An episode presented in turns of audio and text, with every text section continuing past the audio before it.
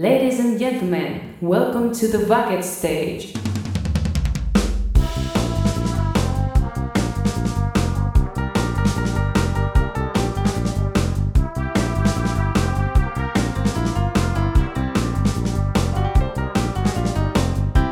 Bienvenidos a The Backstage, el podcast de cine más fresco y más canalla.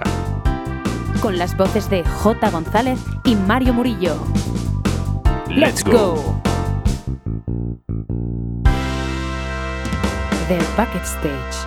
Bien, bien, bien, bien, bien, bien, bienvenidos de nuevo a The Bucket Stage. Ahora sí que es un garito. Ahora sí que sí es un garito de verdad. Perdonad la espera, perdonad las horas, pero la vida de adulto es muy complicada y es muy puñetera, así que no nos hemos mm, no hemos tenido otra opción, nos hemos visto obligados a hacer un programa en estas horas intempestivas, a las 12 del mediodía. ¿Por qué? Pues, pues porque no había más horas. Si de verdad estamos haciendo el programa a estas horas es porque no había ningún otro método de cuadrar nuestros horarios de mierda para hacer este pedazo de programa que teníamos muchas ganas de traerlo, porque teníamos muchas ganas de ver la peli. La vimos además juntos, nos fascinó. Y poco más puedo decir, Jota, de verdad. Además, tenido aquí esperando 15 minutos de reloj. Ayer que me decía, tenemos que empezar a las 12 porque tengo luego un poco de prisa y tal. Y el cabrón se presenta tarde. Y viene tarde. Y vamos a entrar en directo. Voy a abrir ya y me dice, Es que- espera, espera, espera, espera. Y ya ha desaparecido. Y se ha pirado. es- eso es sorpresa. Eso es- pero eso es sorpresa. Porque he ido a por una cosa, un objeto mágico, que luego descubriremos. Pero que la- es, la que magia- necesario la magia fue en el anterior programa. Aquí en el programa. A ver, ¿sabes qué pasa? Que a mí estos horarios. Cago en Dios, que se me ha caído la. Mira, ¿ves? Si, si no son horas. Si es que no son Que horas. se me ha caído la, la luz. Joder, Si no, me- no son horas para hacer directo, de verdad. Estas- La gente está estudiando, la gente está trabajando, la gente tiene las cosas horas que hacer. estas, a mí me matan. A mí esto de madrugar, o sea, lo de madrugar está sobrevalorado, tío. O sea, esto no puede ser sano, pero vamos, por La ningún la- lado. la a ver, que que, sí. son las 12, pero, pero que no, que no. Que esto, esto está muy mal pensado, tío. No podemos hacer un programa que sea de, de Batman por la mañana. O sea, es que. Es que además Batman que es, no, que no. es un animal nocturno, tío. Tiene que ser, tendría que ser, pues por la noche. Ahora es por la intempestivas, noche, tío. Claro. Pero ahora por la mañanita. Bueno, luego está gente anómala como Chorby, como Ichi, que nos acompañan en estas horas de mierda. Y a Ichi incluso le alegramos la mañana, dice. Yo no sé cómo un programa de Backstage te puede alegrar la mañana, la verdad, pero oye, si buscas. Si eres capaz de encontrar la felicidad en los lugares más oscuros y recónditos del universo, nosotros estamos contentos. Bueno, bueno, pues gracias por estar aquí en esta sesión mañanera y única e irrepetible Sí, sí, sí. sobre The Backstage, porque esto, esto va a ser mortal, o sea, yo no vuelvo a madrugar para hacer un programa, pero ni de coña. Bueno, Pero es la, gracias, es la excusa perfecta. Es la excusa perf- perfecta para llevar la taza oficial de The Bucket Stage hasta arriba de café, que por cierto se me ha olvidado, la tengo ahí. Queda feo No que me vaya, qué está me- queda pero- feo que me pero vaya no por el café que- ahora, ¿no? Te acabas de saltar la primera regla del club de The Backstage, que es no hablar sobre qué lleva la taza. Y te acabas de saltar la segunda, que es No, no, no. hablar sobre qué lleva Yo no, la he taza. yo no he dicho de qué lleva mi taza porque mi taza está vacía. O sea, no la tengo. De hecho, me puedo ir a por algo ahora mismo y, y que no sea café. ¿Te imaginas que me pimplo una cerveza ahora? La verdad que... A ver, pero entonces serías un poco como Enrique San Francisco, ¿sabes? O sea, ese hombre so- solo bebía cerveza. Ese hombre desayunaba los cornflakes en, en Estrella Galicia, ¿sabes? Oye, estaría guay que nos patrocinase una cerveza, ¿sabes? Rollo el sentido de la birra, Claro. ¿sabes? Y que lleguemos ya a un nivel ahí, Claro, si además que es llegue Boldam o que llegue Estrella Galicia o que llegue, yo qué sé, Mau. Estrella Galicia, patrocínanos, por favor. Además que, es- Eh, que, sería la- que- que además esto, si se supone que es un garito de cine, ¿dónde mejor vas a tomarte una cerveza que en tu garito de cine favorito? ¿Dónde se habla mejor Claro. de cine? Con tu colega, con una cervecita en la mano. Ese es el mejor Sí. momento para poder hablar de cine. Claro, pero a las 12 de la mañana tienes que ir de empalme ya. O Ya. sea, no puedes tú despertarte y. Ala, me voy a tomar es unos kelos con un poco de cebada, ¿sabes? Eso, eso es verdad. Un zumito de cebada con Choco Crispies, la verdad que no. no es muy buena combinación. Pues bueno, señores, eh, han pasado cosas esta noche, han pasado muchas cosas. Yo creo que podemos hacerlo hoy a la inversa el programa, ya que le hemos dado la vuelta a todo. Yo creo que podemos empezar por las noticias y hablar de los Oscars, porque. Podemos, podemos. ¿Qué, qué te parece? Para calentar No, así un poco la voz. No, no me parece mal, no me parece mal. Lo único que no te voy a mentir, más allá del ostión de Will Smith al presentador, no me he enterado de nada. Porque. Yo acabo de. Acabo de poner en, en Google Oscar 2022 ganadores. Con eso te lo digo todo. Y yo creo que no he visto ni, ni una sola peli. O sea, literal, No, estoy no. viendo aquí. Nominadas a mejor película que ha ganado Coda. No he visto ni una peli. Ni No. Dune, ni El Poder del Perro. Y mira que es un western. Ni West Side Story. Ni Drive My Car. No. Oye, pero. ¿s- ¿Soy yo o hay un huevo de nominadas? El O por- sea, ¿esto pero el poder del perro, no, yo creo que sí que. ¿No la habías visto?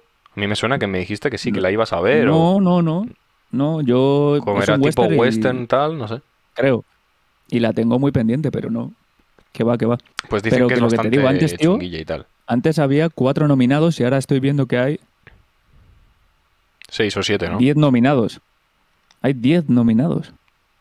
O sea, what the fuck. Pero ¿cómo va a haber 10 nominados a cada categoría? No, solo a mejor película. A mejor actor hay cinco. A mejor actriz cinco. Que es- Mejor canción pero, claro, original 10, ¿no? cinco. 10, 10 por categoría es una salvajada, tío.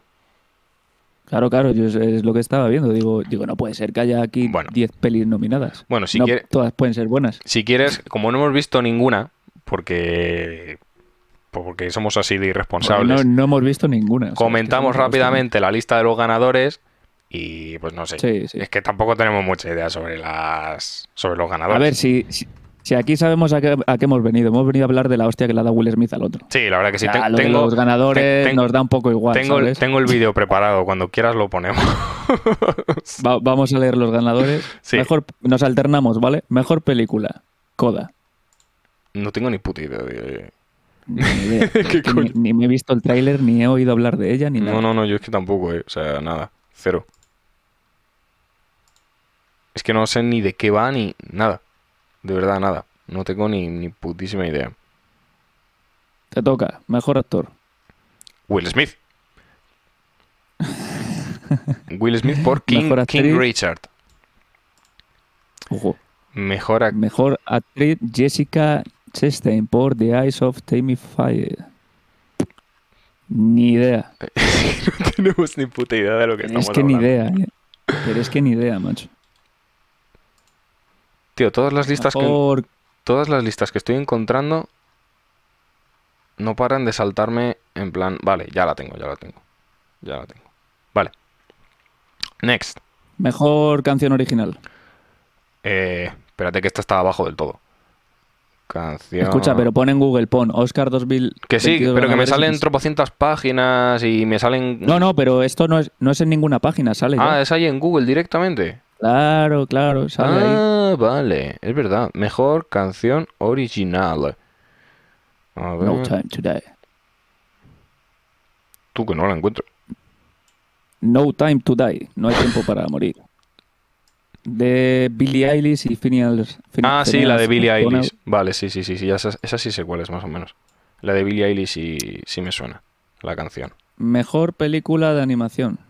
Ojo, que no Esa- ha ganado la de Pixar. Como que no, Encanto. Ah, ¿No? también es de Pixar. Claro, cabrón. No sé, no, te- no, no- tengo ni idea, macho. pues sí, es de ah, Pixar, pues sí. tío. No, es de. mm, es de Disney, Bueno, pero no es de. es la misma mierda, tío. Disney, Mm, Pixar sí, pero es... no. Sí, pero Pixar sabes que Uh, la, la- que la compraron. un pique que flipas tú. Que la compraron. Que tienen Pero un pique que, fli- tú que- un pique que flipas. tú. Pixar pertenece a La compraron, Disney. pero no, pero no, no están, pero no están juntos. Cuando siguen sacando, que no, que no. O sea, quienes hacen las pelis son dos bandos totalmente diferentes, los de Disney que los de Pixar. O sea, si te fijas, en el póster de la de, Hmm. de la de Encanto sale que es de Disney solo y en la de Luca pone que es de Disney con Pixar. Pero es que Disney Pixar, o sea, Pixar pertenece a Disney. Van de la mano, Es como, es como Star Wars. La compraron. sí, pero que los Sí, pero los creadores en sí no tienen nada que ver. O sea, siempre ha habido mucho mal rollo No, ahí claro. entre Disney y Pixar. No, a ver, evidentemente las dirigen y las producen peña Story. diferente, pero Pixar es un estudio diferente a Disney, pero pertenece a Disney. Pero antes no. Pero no, antes, antes no, ¿sabes lo que- antes no. O sea, Creo que fue por, toda la- creo que fue por la la, vaina época esta. del 2000, 2000 poco la compraron. Creo que me suena que Monstruos o S.A. sea, fue la Steve primera. Jobs, eh, Pixar. Sí, bueno.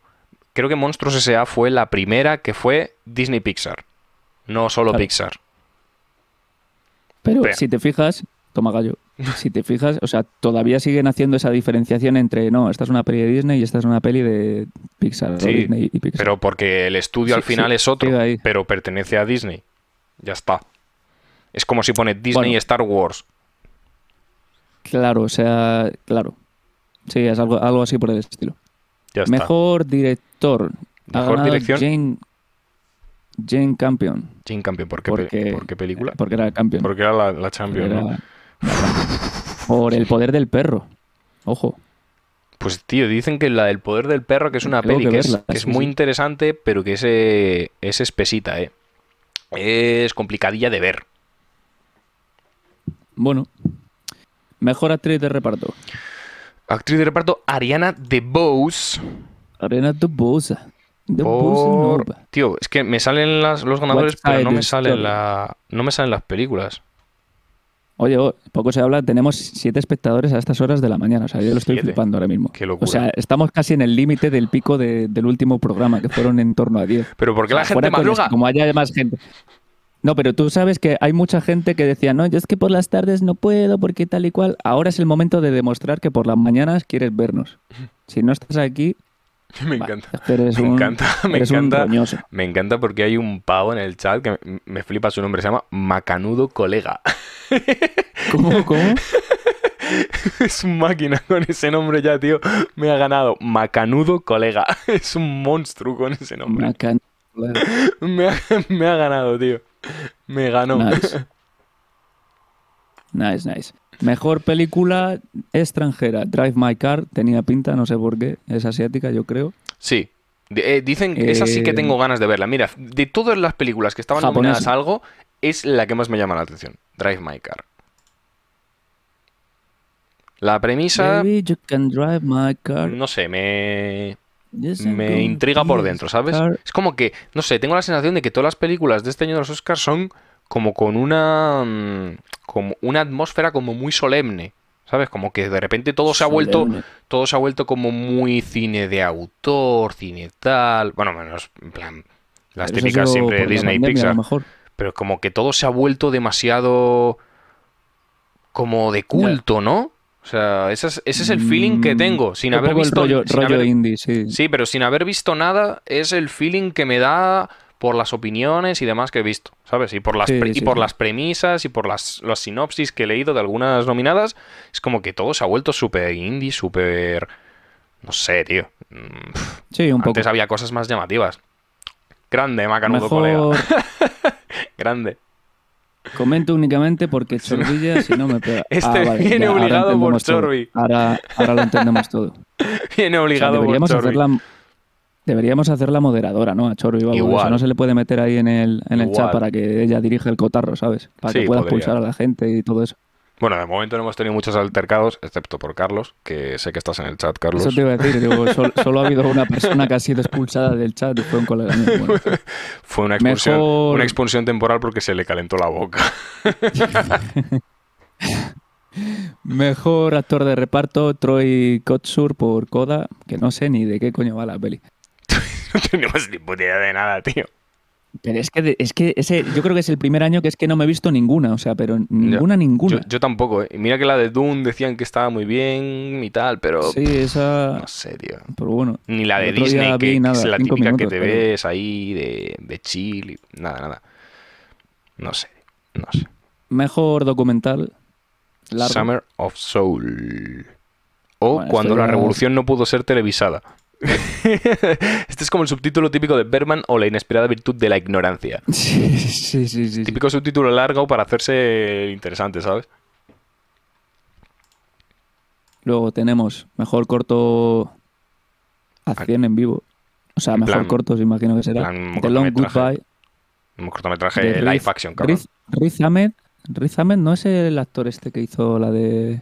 Es el chaval Es este, el ¿no? actor que hizo la peli de, Riz. sordo este, de. ¿Cómo se llama? Sí, eh, De. ay, Joder, sí, me- la hemos traído al programa. me, mol- me moló mucho, tío. Eh, ¿Cómo se llama, tío? La El- peli esta del batería que se queda sordo y le ponen audífonos. Sound of Metal. Eso, de Sound of Metal. Sí, cuando Pues el es ese, podcast solo era podcast. Sí, sí. Ah, ¿No? la ha dirigido. No lo sé, no lo sé. Es que aparecen los créditos, imagino que no será créditos No cuando jodas. das un premio al ¿Ha corto suele salir el director o los productores. No lo sé, vamos a ver. Rízame.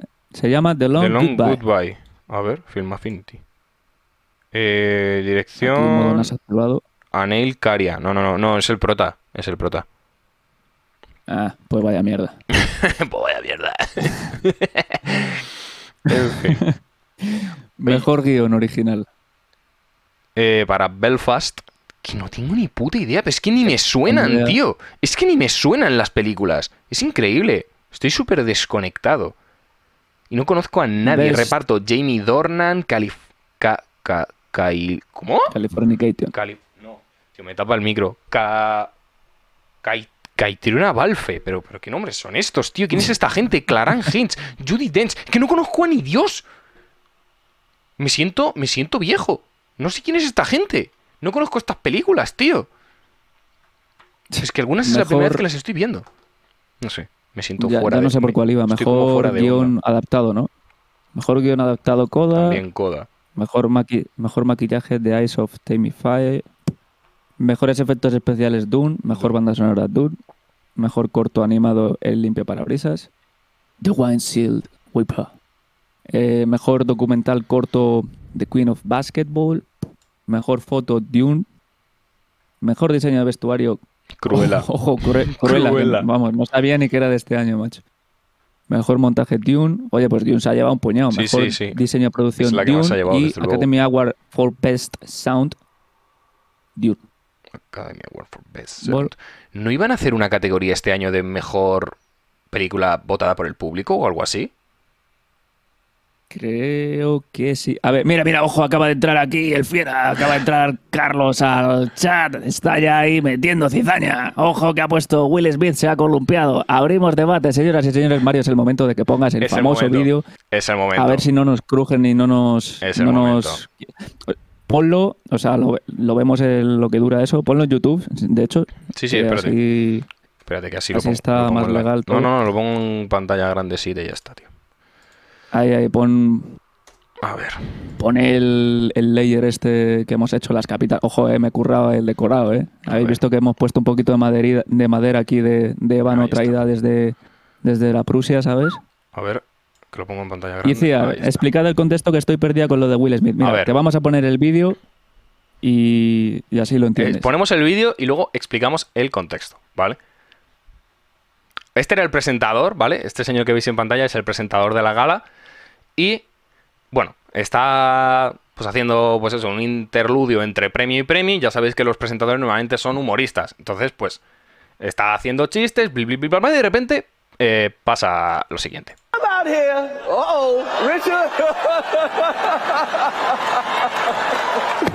oh, wow. Yo estoy haciendo como que lo veo, pero... Well, Jada, I love you. G.I. Jane 2, can't wait to see it. All right?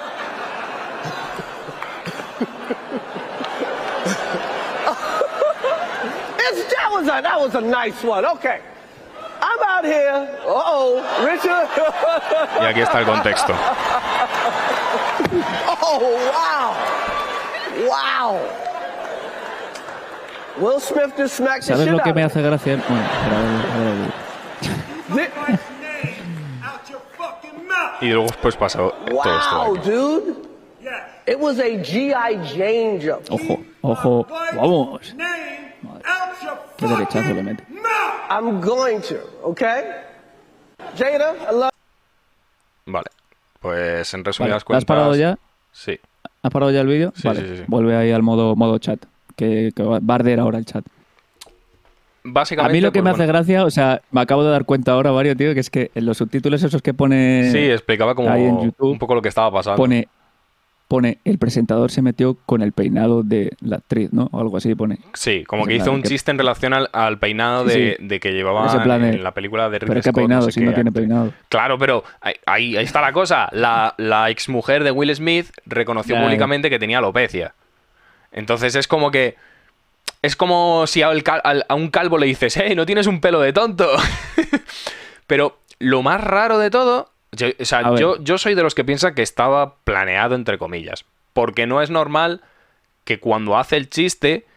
Hay un plano sobre Will Smith y su exmujer. Y sale ahí Will Smith partiéndose la caja de risa y la mujer estaba y la mujer Mm, es la es la mujer que sí que sale riéndose, que se le ve riéndose. Yo creo que y la mujer la es la- es- y la mujer pone un poco cara de en plan, ya está el gilipollas este haciendo bromas sobre eh, sobre mi pelo. ¿Sabes? yo creo que la hostia es de verdad. O sea, me extrañaría yo- mucho que los no americanos, sé- siendo como son, que yo no sé- que no si sé la- tacos te censuran. ¿Sabes lo que te digo? Siendo ya, como ya. son los americanos de si sacas un pezón, pues te, te No, censuramos. Si, Yo no sé si en la- tu peli hay más de tres cachetadas, la- ya es más 18, ¿sabes? A ver, que la hostia Pues, sea de verdad o no, raro, que la hostia sea de verdad o no, no lo cuestiono, pues no lo sé, yo no sé diferenciar si la hostia es de Yo verdad creo o no. que sí. Yo estoy diciendo que esté planeado o no. A ver, o sea, yo creo que no está guionizado, que eso que de repente le dio el venazo ese A ver. Willy, ala. A ver, es que mira, fíjate, Es que, pero Aquí- ¿qué es lo que te digo? No escúchame, puede estar aquí- guionizado porque aquí hace el chiste, aquí hace el chiste y aquí Will Smith se está riendo del chiste. Sí, Y pero se es está la riendo en plan de me voy a cagar en tu puta madre. ¿sabes? No, que vas, pero se está partiendo el culo. Y aquí es la mujer, fíjate la cara de la mujer en plan de, joder, el gilipollas este. Es que pone la típica cara de, joder, escucha, que son ¿sabes? actores. Que sí, Pero que, pero que, es que no. tú. que sabe dentro, está pensando una cosa Will y Smith, está se, actuando. Will Smith se parte el culo y la mujer pone cara literalmente de. Voy a decir lo que está pensando la mujer cuando pone esa cara. Me cago en tu puta madre, pesado de mierda. ¿Sabes? Es que es la típica cara de. Ya está el tontolaba de siempre haciéndome la Sí, sí, sí, típica mira así broma del arriba. pelo, de tal. Cuando mira así hacia arriba, en plan de. Que el puto cínico este de mierda. Sí, pero Entonces- Will Smith está súper. O sea, se, se ríe al principio, pero, pero luego, lo, luego lo ríe, tío. analiza. Sí, sí, pero mira, pero mírale la cara cuando se levanta y cuando vuelve de pegarle. Cuando O sea, vuelve riéndose pegarle se está de- riendo otra vez. Pero está riéndose en plan de te vas a llevar una hostia. Cuando vuelve de pegarle. como cuando le- se ríen le suelta el guantazo. Cuando, yo qué sé, cuando los Y chinos están mírale. todo el día riéndose, pero por dentro se- se están cagando. mira, mira, madre. mi- pero mira la cara. Si, se está riendo por dentro Will Smith en plan de. Se- No, está- no, se está riendo por fuera, pero por dentro lleva un calentón, el tío. Que no, que se está riendo, tío. Sí, sí, que es risa. Esta risa es de, de te vas a llevar un bofetón. No sé. Mira, tío. mira, mira. Y ahí es en plan de te he soltado una. Pero es que tiene cara de. de- que, que no, tío, que yo creo que no. Yo creo que no. Luego, si te fijas, cuando ganó el premio y se llevó. se llevó el Oscar. como. Y aquí se ríe cuando hace el chiste. Es que no tiene sentido. Se ríe cuando hace el chiste. A la mujer está claro que no le hace ni puñetera ver, gracia. Pero es que pasa todo. Y al todo rato dice, ah, pr- primero me hace gracia, pero ahora me levanto y te cruzo la cara. no, no ent- no entendí nada. O sea, no entiendo nada. ¿Por Yo- qué te ríes del chiste, pero luego te levantas y te haces el ofendido? ¿Sabes? Y No, tienes que está- salir se ahí está- a... se está riendo- "Oh, no, no se está riendo el por nombre de mi mujer. Pero yo creo que es de verdad la hostia y todo. O sea, yo creo que, Que eso le no puede pegará- estar le pegará de una verdad. tele pública estadounidense ni de coño. o Le pegará no de verdad, pero, pero yo creo que lo tenían hablado, aunque sea. En plan, que le pegara de verdad o ¿Hablado no, pues bueno, pero lo tendrían pactado. No, no, no. Tú piensas, a ver, pero que esa gente, siendo Will Smith el actor que es, con toda la reputación, el caché que tiene, tío, no. O sea, aunque tú le dices a Will Smith, no, vamos a pactar y me das una hostia. Lo hubiese hecho, yo creo que en modo más mm, típica hostia de broma, de coña, tal y cual, sonido, de gas. No sé. Pero alguien así no. Ahí es que se le piró la olla, tío. O sea, no, tú no eres Will Smith, estás ahí en la- la- los premios más importantes del cine, no te subes a pegar al presentador, ¿sabes? Yo creo que fue de A ver, verdad. o sea, también es verdad que Will Smith Es que está- fal- está- falta un plano por el otro lado que- que se le.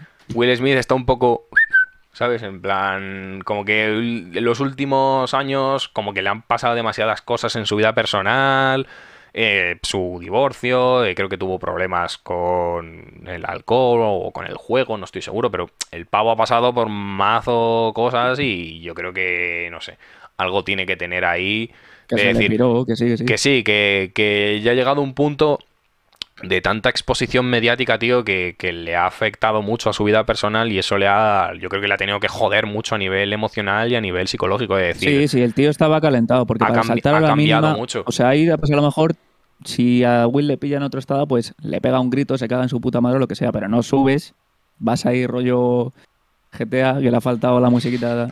oh shit, Eh, here we go again. Here we go again. Y pa, y le mete un sopapo, ¿sabes?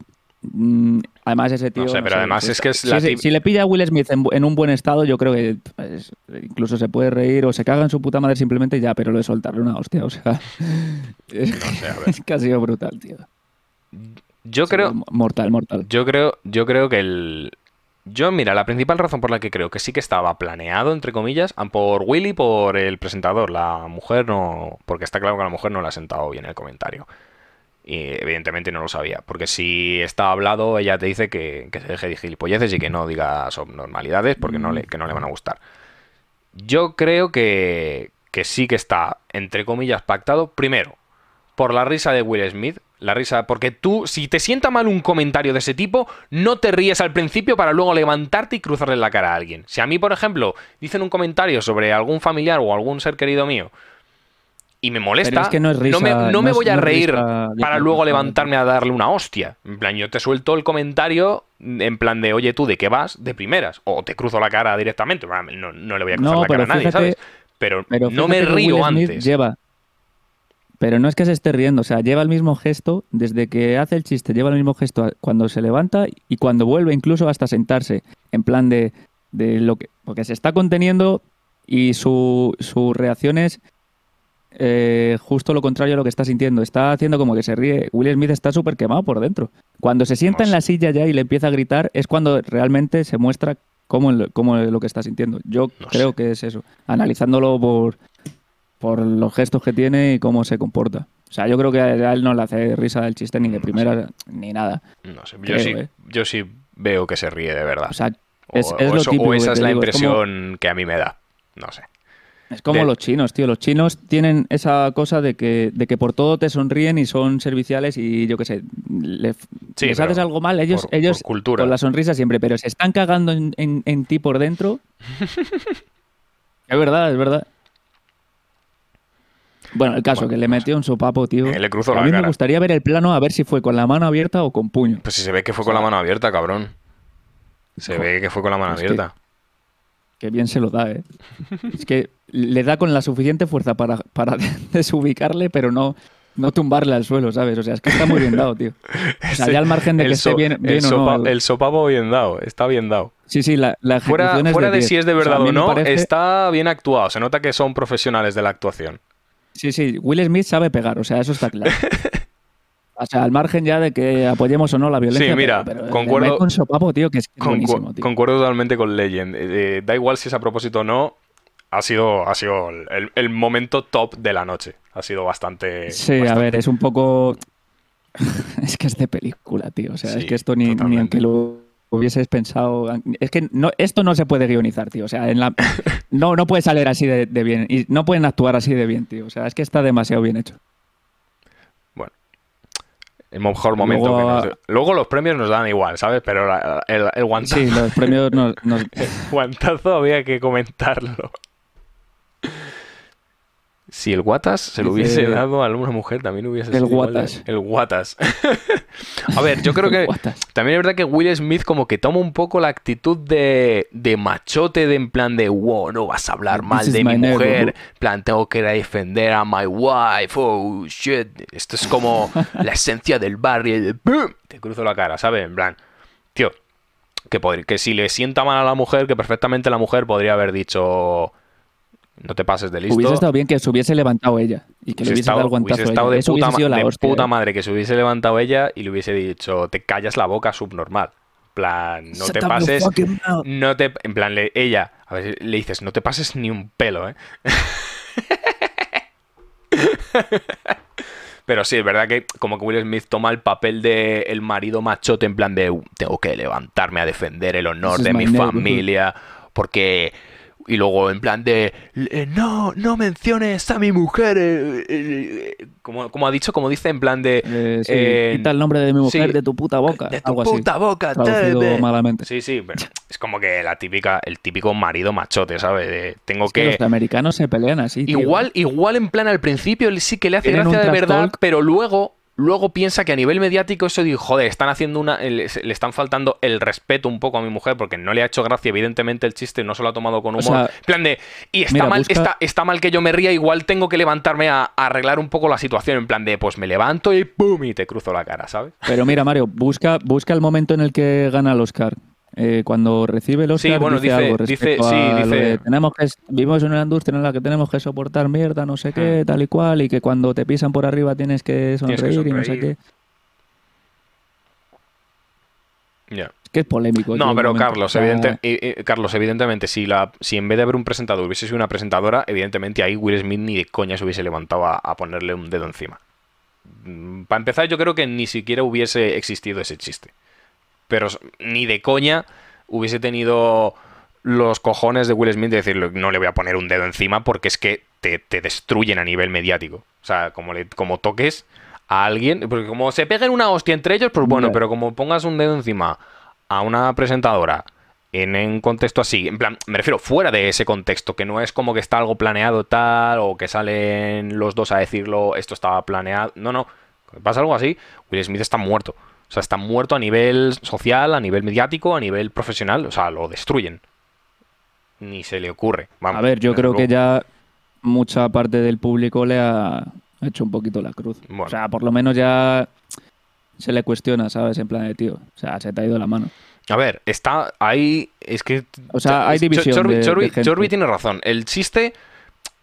Si, si de verdad lo tenían planeado entre ellos de decir, oye, mira, voy a hacer este chiste, ¿te importa tal? Y dices, sí, no me, no me molesta tal. Ok, guay. Que esté planeado o no el guantazo es indiferente. Es un poco. Es demasiado chocante para ser una gala profesional, entre comillas. Igual se, como que se pasaron de Mm. actuación, ¿sabes? Sí, pero si, no estaba, normal- pero si no estaba planeado, primero, el comentario está fuera de lugar. Y segundo, la respuesta de Will Smith está por fu- fuera de lugar al cuadrado. Sea, es, es sobre proporcionado lo que hace Will Smith para el, comentario. ¿Que sobra el comentario? Sí. Pero la respuesta de Will Smith yo creo que sobra por dos. O sea, normalmente, yo qué sé, eh, recordando galas de los Goya, porque las de los Oscars nunca me las veo, pero recordando galas de los Goya siempre, yo qué sé, pues Dani- cuando Dani Rovira pues iba por los invitados y le Sí, decía Bueno, el al momento, coronado que ya se ha hecho tríos, no sé qué, lo típico, ¿no? o el, momen- el momento ese que se puso o- tacones y empezó, bueno, bastante vergüenza No, pero lo que digo es eso, no sé. que, que, que es normal, es normal ir a ciertos actores o directores o lo que sea y, y ir soltando algún gag, algún, algún chistecillo, pero suele ser en torno a las pelis, Hmm. suele ser en torno a los papeles que hacen. Si es de su vida privada, pues a lo mejor suele ser un chiste, pero en plan eso, a positivo, rollo a coronado, en plan de, buah, tío, ¿con cuánto estás, estás acostado? ¿Sabes? No suele ser hacia algún aspecto personal o físico Mm. o, o algo que tú sabes que le puede doler a la otra persona. Mm. Entonces, yo creo que el, el chiste está un poco mal tirado. O sea, en el sentido de que, Claro. de que te, la, te, te la juegas, tío. O sea, estás diciéndole, además con nombre y apellido, oye, tú, que estás puto calva, Ya. ¿sabes? Además, mira, por, Chorbi, mu- por mucho que le digas, vas a salir en la de. Yo creo que, yo creo que. Chorbi O aquí sea, ha es- dado, ha dado con el punto de, de la broma, que es que la broma siempre. la- o sea, para mí el humor siempre tiene justificación, porque se te debe- para mí se debería de poder hacer humor con prácticamente cualquier cosa, hasta con lo más sí, grave, sí. siempre y cuando no estés molestando o no estés, digamos, eh, perpetrando la, la intimidad o la, el, el- bienestar de, de la de- la persona sobre la que hagas la broma o el estado sobre la de la persona que, sobre la que estás haciendo la broma, ¿no? En este caso, pues la mujer de Will Smith recientemente había dicho lo de la alopecia. Igual es, un, es una enfermedad que ella todavía no ha aprendido a sobrellevar. ¿Sabes? Que no es como si... A ver, no es como si... dicho público, tío, claro. yo, eh, yo siempre lo digo. Si, Si yo, por recién lo ejemplo... anunciado es como que está en esa etapa. Claro, ¿no? es como que de que lo está fin, pues, todavía no pues todavía ya te lo puedo igual contar, no, ¿sabes? igual no lo asimilo. está claro igual no lo está llevando todavía al 100% de bien como para poder tomarse muy bien a pecho ese tipo de broma, ¿sabes? Yo es una cosa que siempre digo. Si yo, por Claro, ejemplo, yo es lo que he hubiese nacido, si, si a mí, por, por azares de la vida, yo hubiese nacido en una silla de ruedas, yo tendría clarísimo que me lo tomaría con humor y yo sería el primero que haría chistes sobre mí, en plan de. Como a mí es que siempre me recuerda mucho un chiste que hizo Echenique en un programa de estos de Rose Battle, de, de que se tiran como pullas. Sí, el Rose, ¿sabes? eh, en que Comedy es muy famoso en el comedy. Pues dijo Echenique una de las Sí. primeras cosas. Y como sigas en este plan, yo me levanto y me voy, ¿sabes? En plan, Echenique. Sí. Pues ah, ese es el tipo de, Claro, pero de, de de punto que yo tendría, ¿sabes?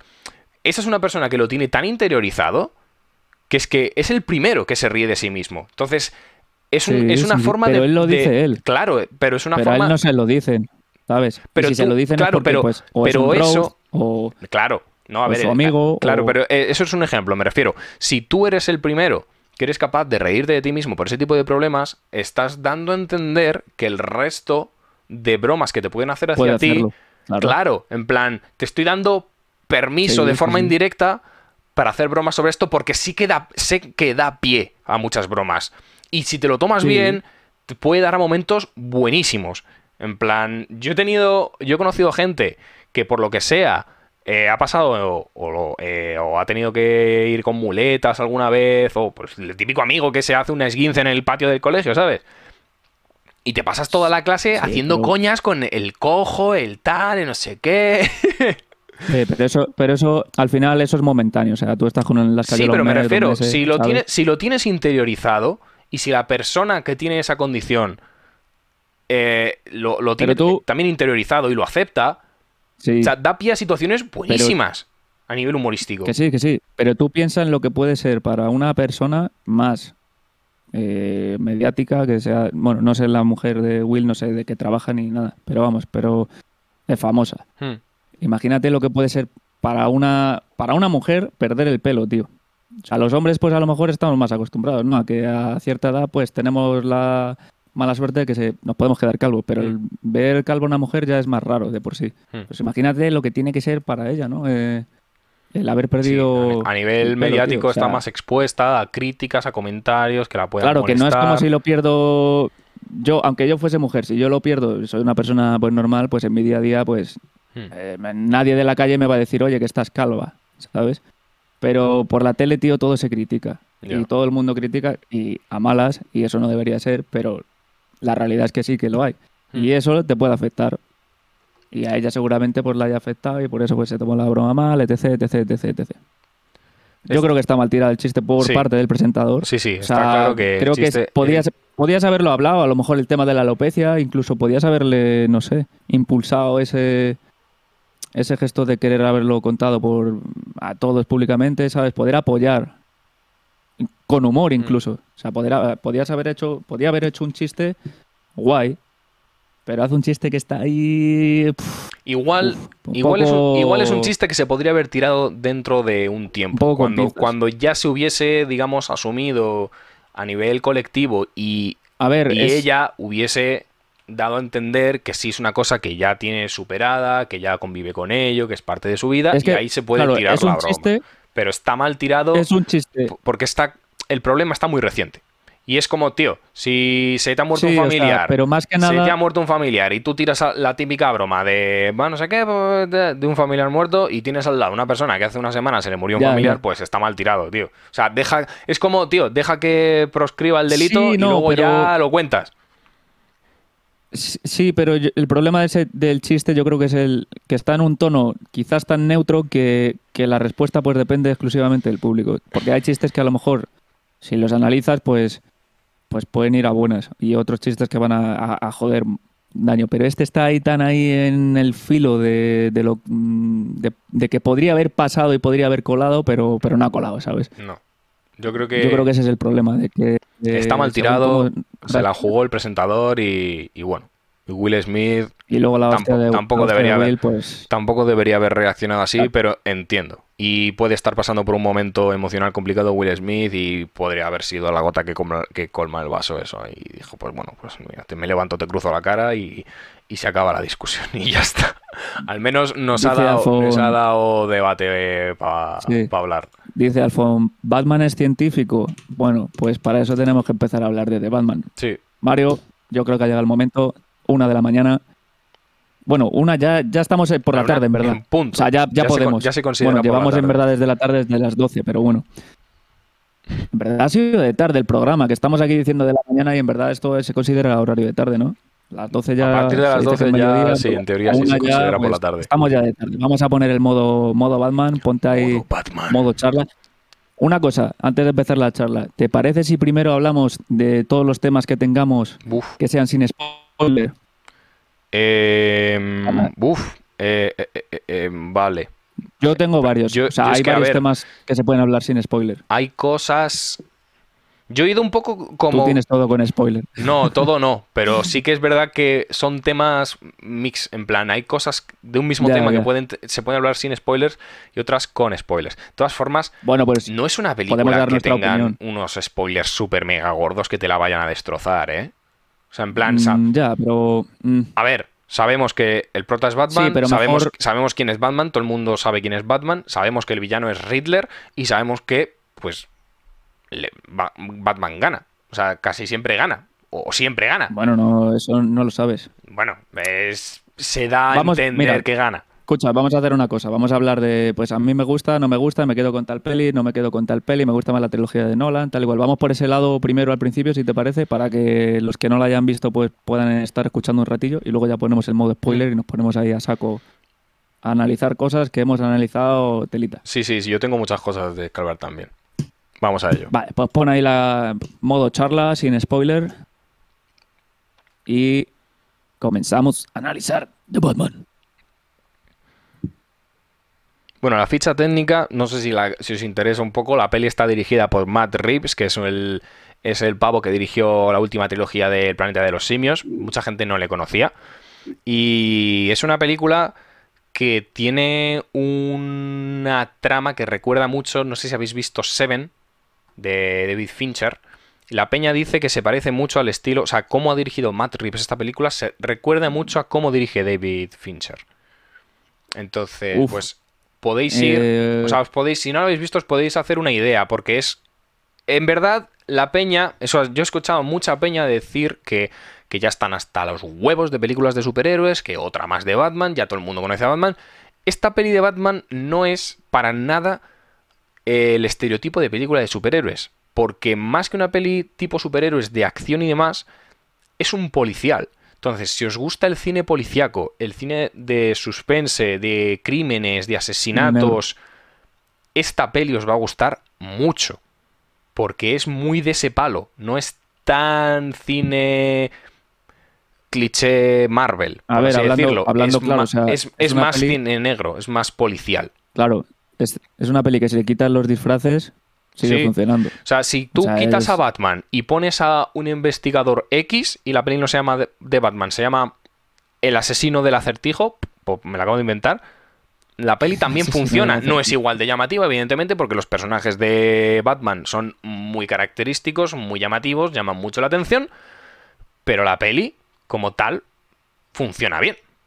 O sea, es un policial que está muy bien hecho. Y, y, no sé, o sea, es entretenido. Si te gusta el misterio, si te gusta el suspense, si te gustan los policiales en general, esta peli Sí, te va a gustar. un- no Independi- rollo thriller, pero casi. No, no. O sea, a ver, thriller tipo. Es- o sea, no es thriller thriller, pero, No, pero, está ahí. Pero es un de policial, tío. Sí, yo es el ejemplo que Sí, más, un que más claro veo. Si, te, si has visto Seven y te gustó, esta peli te va a gustar. Independientemente de si conoces a Batman, si te gusta Batman, si te mola su universo, si te molan los superhéroes, da igual. Si te gusta el cine tipo Seven, policial, de asesinatos, de seguir las pistas, tal, esta peli también te va a gustar. Mira, Chorby dice que es la primera vez que le gusta una peli de Batman. O sea, por, Joder, pues las, las de Nolan están de puta madre. Sí, pero yo entiendo que las de. Bueno, la- todas no. Todas no están de puta madre. Pero. Que sí, hombre. No, todas no están de puta madre. La- el Caballero Oscuro está de puta madre. La primera es aceptable y la, y la tercera. La tercera deja es la que más des- floja, sí. Deja que desear. Pero de puta madre solo está el Caballero pero Oscuro, molan. la segunda. Que son películas, las de Nolan, que yo entiendo que se haga mucha comparación, porque dicen, no, es que esta intenta ser el Caballero Oscuro de Nolan, pero no llega, pero tal. Yo creo que no tienen nada que ver. Sinceramente, en cuanto, en cuanto a esencia del propio Batman y en cuanto a la ambientación, en cuanto a la atmósfera que se genera en relación al, al manto y al personaje de Batman, porque el Batman de Nolan es un Batman mucho más filosófico, mucho más realista, mucho más humano. Aquí, Mm, pues Eh. fíjate que yo considero que es más humano el de el de The Batman. no. O sea, para mí no. O sea, me refiero, los dos son humanos, pero el Batman de Nolan yo lo veo como más, más 100% fiel a qué pasaría si Batman existiera en la vida real. Si fuese una persona con sus problemas, con sus cosas, porque normalmente se tira más al lado, al lado superheroico. Y o sea, te estoy hablando de que en, en el Batman de Christopher Nolan se trata mucho la psicología, la filosofía, el debate interno que tiene el, eh, el- Sí. el personaje de Batman. Y aquí se centra más en el lado, eh, pues eso, de investigación, de policial. Y no deja tanto. Sí que, sí que tiene esos tintes de filosóficos de soy más Batman que Bruce. De hecho, se ve a Robert Pattinson muchísimo. Digamos, el, el- el 80% o el 90% de la película es- está vestido de Batman. Se le ve en tres escenas Sí. contadas. En tres escenas contadas a Robert Pattinson sin, sin el traje de Batman. O sea, demostrando que es mucho más Batman que Bruce Wayne. Su personalidad real, por así decirlo. Pero tira mucho más al rollo de la investigación, a, a los miedos del personaje, pero no tanto a ese rollo que es que era, era pura filosofía lo que hacía Nolan. Tan rebuscado, tan rizar el rizo de de la crítica social, de cuando el Joker, que si quema el dinero, que si la ciudad arde, que... O sea, era todo con unos tintes filosóficos demasiado enrevesados para mucha gente. Yo entiendo que a mucha peña le parezca un soponcio de película, es normal. ¿Que eres un puñetero friki de la narrativa y tal? Pues normal es que te mole. Y la película está muy bien hecha, pero yo entiendo que a mucha gente le, pueda parecer un, un tostón. Y que esta es mucho más entretenida porque a nivel suspense atrapa más. Mm, Pues yo fíjate que difiero contigo en eso porque gente así, pues yo qué sé, con la que he hablado que no son tan frikis o que no son tan de ver cine y demás, esta peli se les hace más lenta. Y las de Nolan les Joder, gusta pues más porque es más de acción, tiene más ritmo, Todo, pues que va, todo lo contrario. como Si, más es- si esta es pura acción, es puro suspense, es pum, pum, tío. pum. Que todo lo que va. O sea, yo creo que hemos visto. Sí, pero no. Pero o sea, tienes esta, que, si- si tienes no que estás volver a ver el Caballero Oscuro de Nolan, tío. El Caballero Oscuro de Nolan se toma su tiempo para absolutamente todo, tío. Mm, bueno. Yo, yo esta cuando la estaba viendo, o sea, sabía que era mucho más lenta de ritmo. Y alguien que, yo que sé, pues que no la, que no esté ese día en el mood, se le puede hacer un poco más bola. Para mí, para mí la, la- A mí porque el me gusta Caballero- mucho, El. Caballero Oscuro de Nolan es sin duda la película más compleja a nivel narrativo, a nivel simbólico, a nivel cinematográfico de Sí, todas las de Batman y la que y Pero por es más ágil de, ver. no, todo lo contrario. Al ser, al ser tío. tan compleja, se toma mucha más mucho más tiempo para contarlo todo. Y, por, y el ritmo no a mí me parece mucho más lento. La de Nolan, tío, tú te pillas la primera escena y es que ya. O sea, la del Caballero Oscuro. Coño, y, y aquí la primera escena también. Sí es verdad que tarda como demasiado en presentarte al personaje, pero, pero también es pura acción. Y aquí además tiene. rollo. Y esta, esta tiene el plus del misterio, del suspense, de seguir las pistas, que eso no lo tiene la primera. Pero la primera, eso- la primera, ver, la es primera es ir a por el Joker, pum, pum, pum, pum, a por el Joker. Y el Joker todo el rato va un paso por delante y un paso por delante, pero, pero no tiene ese punto de, de atrapa al asesino que tiene esta, ¿sabes? Aquí todo el mundo sabe Claro, que el Joker es el malo y el Joker está por ahí haciendo y tiene sus Pero cosas. porque la de Nolan es, es de acción y esta es un, esta es un policial. No, claro. todo, no, no, no, yo creo todo lo contrario. La de esta es más de Nolan acción. es una peli de acción. La de- no, no. Para mí la, la película de Mira, Nolan es una película la- mucho más sea, filosófica, la de mucho, Nolan mucho Tiene más mucho más de, que de acción. de cine de acción. No, yo creo que no. Aquí Joder, tiene, tiene explosiones, tiene, tiene coches. y esta no, tiene esta, esta no que- tiene explosiones, la- no tiene coches, hostia. no tiene la persecución contra el Sí, pingüino. pero mucho, mucho menos, mucho menos. Mm, Mucho menos épico, tío. O sea, la de Nolan, tú coges planos y son planos de pelis de acción de, de 20.000 coches por la carretera. Pero no me puedes negar que el no me puedes negar que el trasfondo de que tiene la la- el Batman de Christopher Nolan es muchísimo más complejo y en- y revesado que este Batman, sin lugar a dudas. Pero es una peli de acción. que tenga filosofía de fondo por ahí o entre algunas Claro, pero- y tal, pero eso con- va, eso va con Nolan, o sea, eso no, es- claro, pero me refiero, no eso, separar. pero ¿qué película de Nolan no es eh, Claro, claro. Todas son filosóficas. son Claro, pero- pero me O sea, refiero- llega un momento en que te cansa. pero tío. no, pero no hay un montón de pila de gente que dice que no soporta a Nolan porque le parece demasiado rebuscado, demasiado lenta sus películas, demasiado eh, soporíferas. con Batman creo que no pasa eso. Batman. Conozco mucha gente que, no le gusta el Caballero Oscuro precisamente por eso, porque, la- porque el estilo de dirección es Porque muy es- Nolan. Y hay gente que no le gusta Nolan, porque es. Sí, para, pero para muchísima gente, Nolan es el rizo, rizar el rizo, tío. Y es esta, o sea, la de Batman esta no. Sí, o sea, con la de Batman no, no necesitas pensar tanto. Pero que además, O sea, la claro. de Batman la estás viendo y simplemente estás intrigado, pero es muy a fuego lento, es muy, muy, muy a fuego lento. Pero, la de pero el, Batman. el Batman, Esta de- de el Batman. Batman de Christopher Nolan no tiene el componente de misterio que tiene esta. No lo tiene. Ya, ya, eso- Porque eso- no, no, claro que no. lo tiene. No tiene el suspense que tiene esta película. Y hay mucha gente que es más de suspense, de thriller, y hay mucha gente que, bueno, si tú ves que es más de acción la de Nolan, pues hay gente que le gustarán Yo, más los puñetes como y los género en patazos. sí, como género en sí, creo que sí. Creo que es más de acción. A ver, Como porque género. No te digo ya qué tema filosófico, o sea, qué tema como tenga género de- sí, porque del evidentemente- amor o de yo qué sé. como género sí, pero porque tú no puedes catalogar el Batman, o sea, el Caballero Oscuro como un policial Claro. porque es que no tiene tintes de policial, no tiene tintes de cine negro como la tiene esta. Esto sí es un policial. Este Batman de, de Matt Reeves sí es un policial. Entonces e- es, normal que flojee un poco en tema de, de escenas de acción, de peleas, que las tiene y están de puta madre.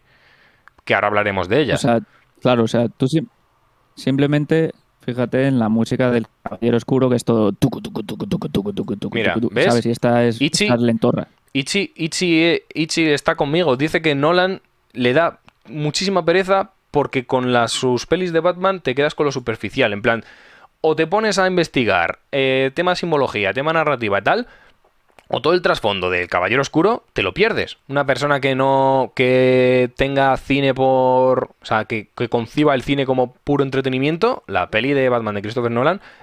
Hay más, yo creo que hay más probabilidades que le parezca aburrida que le parezca interesante. Porque como no seas un cinéfilo que te pongas ahí a escarbar y a sacar significados narrativos de todo, la película te va a parecer, pues, No, no creo. sosa no o creo. aburrida. Yo creo que sí. Es tiene más probabilidades. O sea, en cuanto a Mira, en cuanto Film tal, tal- Affinity- tal y como es, digamos, la audiencia del cine en general a día de hoy, si pones las dos pelis en una balanza, yo creo que hay más probabilidades de que le guste a más gente la- el Batman de Matt Reeves que el Batman de Nolan. Lo tengo clarísimo. mm, lo dirá el tiempo, pero yo lo dudo, tío. O sea, Tampoco es justo compararlas. primero, po- en- primero porque Nolan hizo una trilogía y esto es solo una película. Entonces, El Caballero Oscuro tiene un trasfondo con una primera película que esta no tiene. Y segundo, eh, el Batman de Christopher Nolan lo estamos analizando con eh, 2007, creo que salió, 2000 por ahí. No sé, 2008, sí, el Caballero Sí, Oscuro 2008. 2008. Lo estamos analizando con eh, 12. Son 12 10, No, 10 años. ¿qué coño? Ca- 12, Eh, 14. 14 años. Con años 14 de años. De diferencia. O sea que a esa película se le ha exprimido todo lo posible. En cambio, esta llevamos un mes con ella.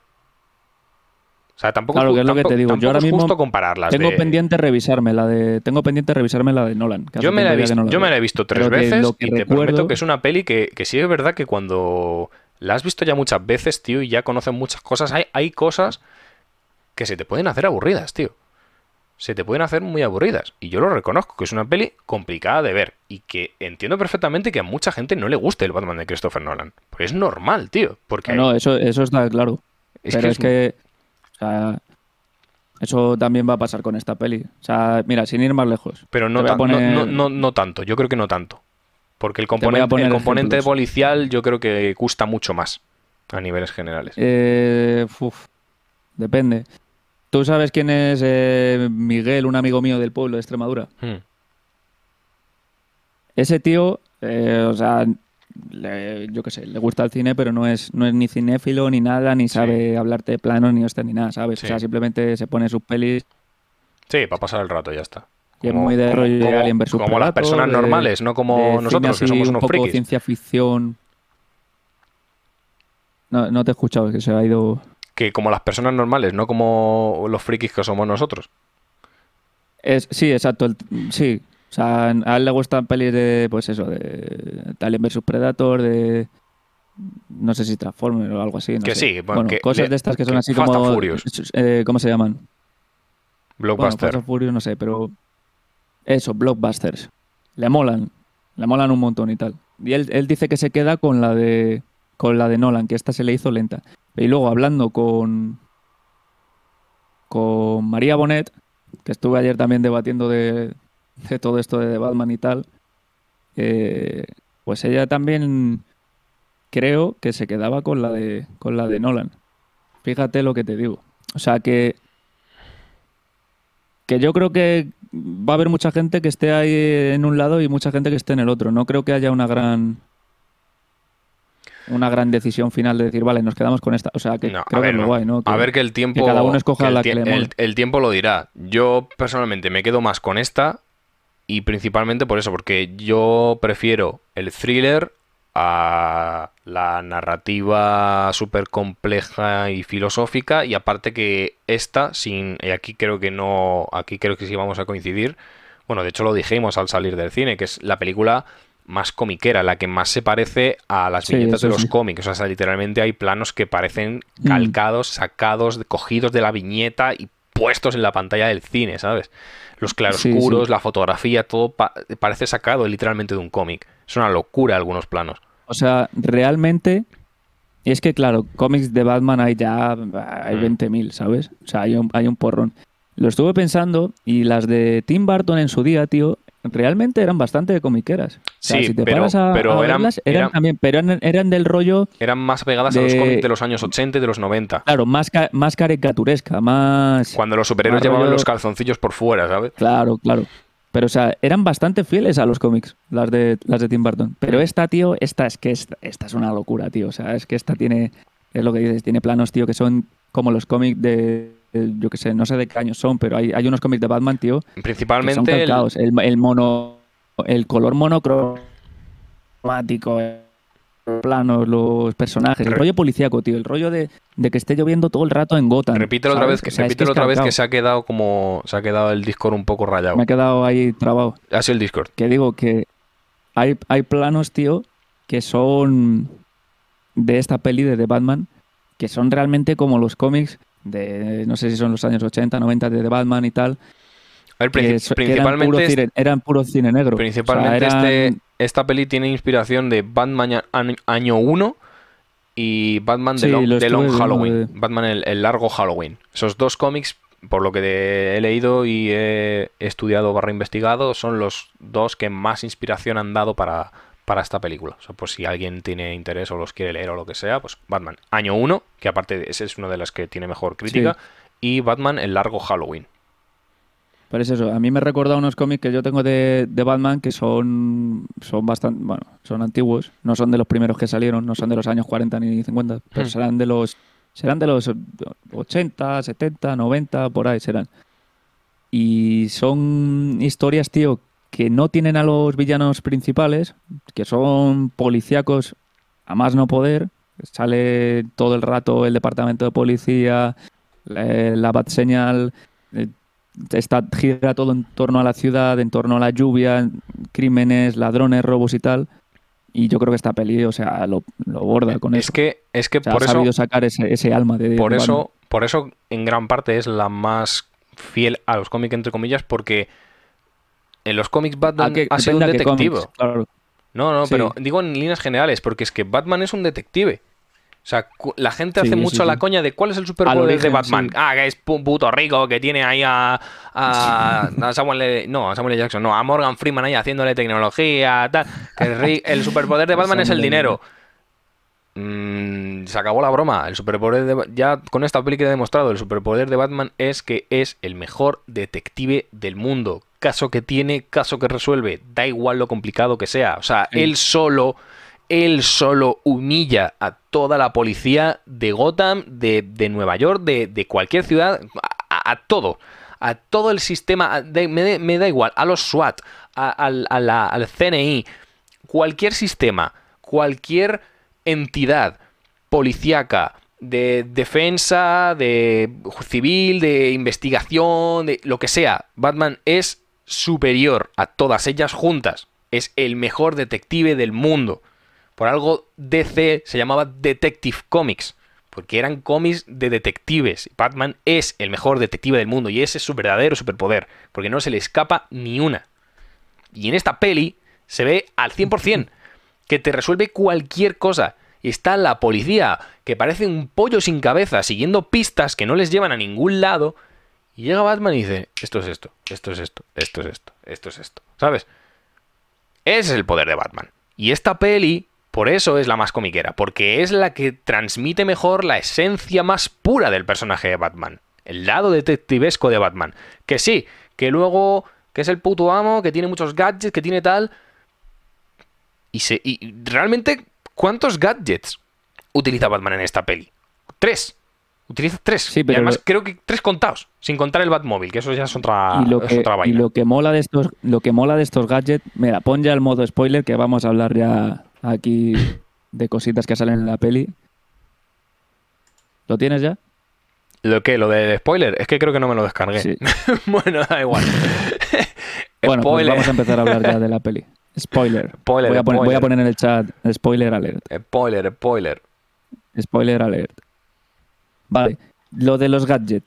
O sea, en esta peli es verdad que salen poquitos, tío, pero los poquitos que salen son gadgets, gadgets que, que podrías tenerlos tú de verdad. O sea, que, que no es el típico gadget de, bueno, pues de una pistolita que mide así 5 centímetros voy a sacar una cuerda de 40 metros disparada, ¿sabes? O sea, son gadgets físicamente, tío, que podrían existir. El, el símbolo de The Batman, que es Mm. como estilo un- una cuchilla, una navaja y tal, Mm.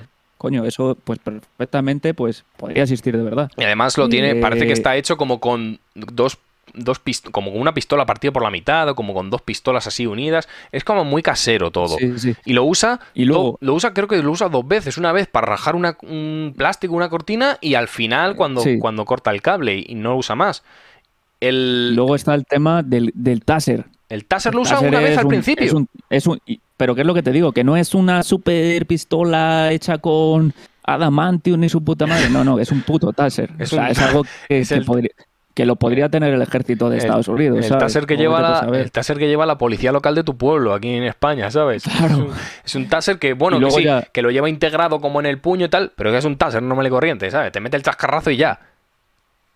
Y luego ya el gadget que a mí me ha parecido el más locurote de esta peli, tío, es el, el, el pájaro, el... ¿Cómo se llama? Pero no la Que no lleva capa, que usa la lleva- bat- que lleva- usa la batgarra. No, digo, No, cuando pero se tira pero del la- edificio... pero la- el gancho también lo no usa. vuela, que- El gancho también lo usa. Sí, el gancho sí. Bueno, sí, digo, si eh, quieres- ¿Cómo se llama? El traje Sí, ese el traje de ardilla, el- el traje de ardilla ese.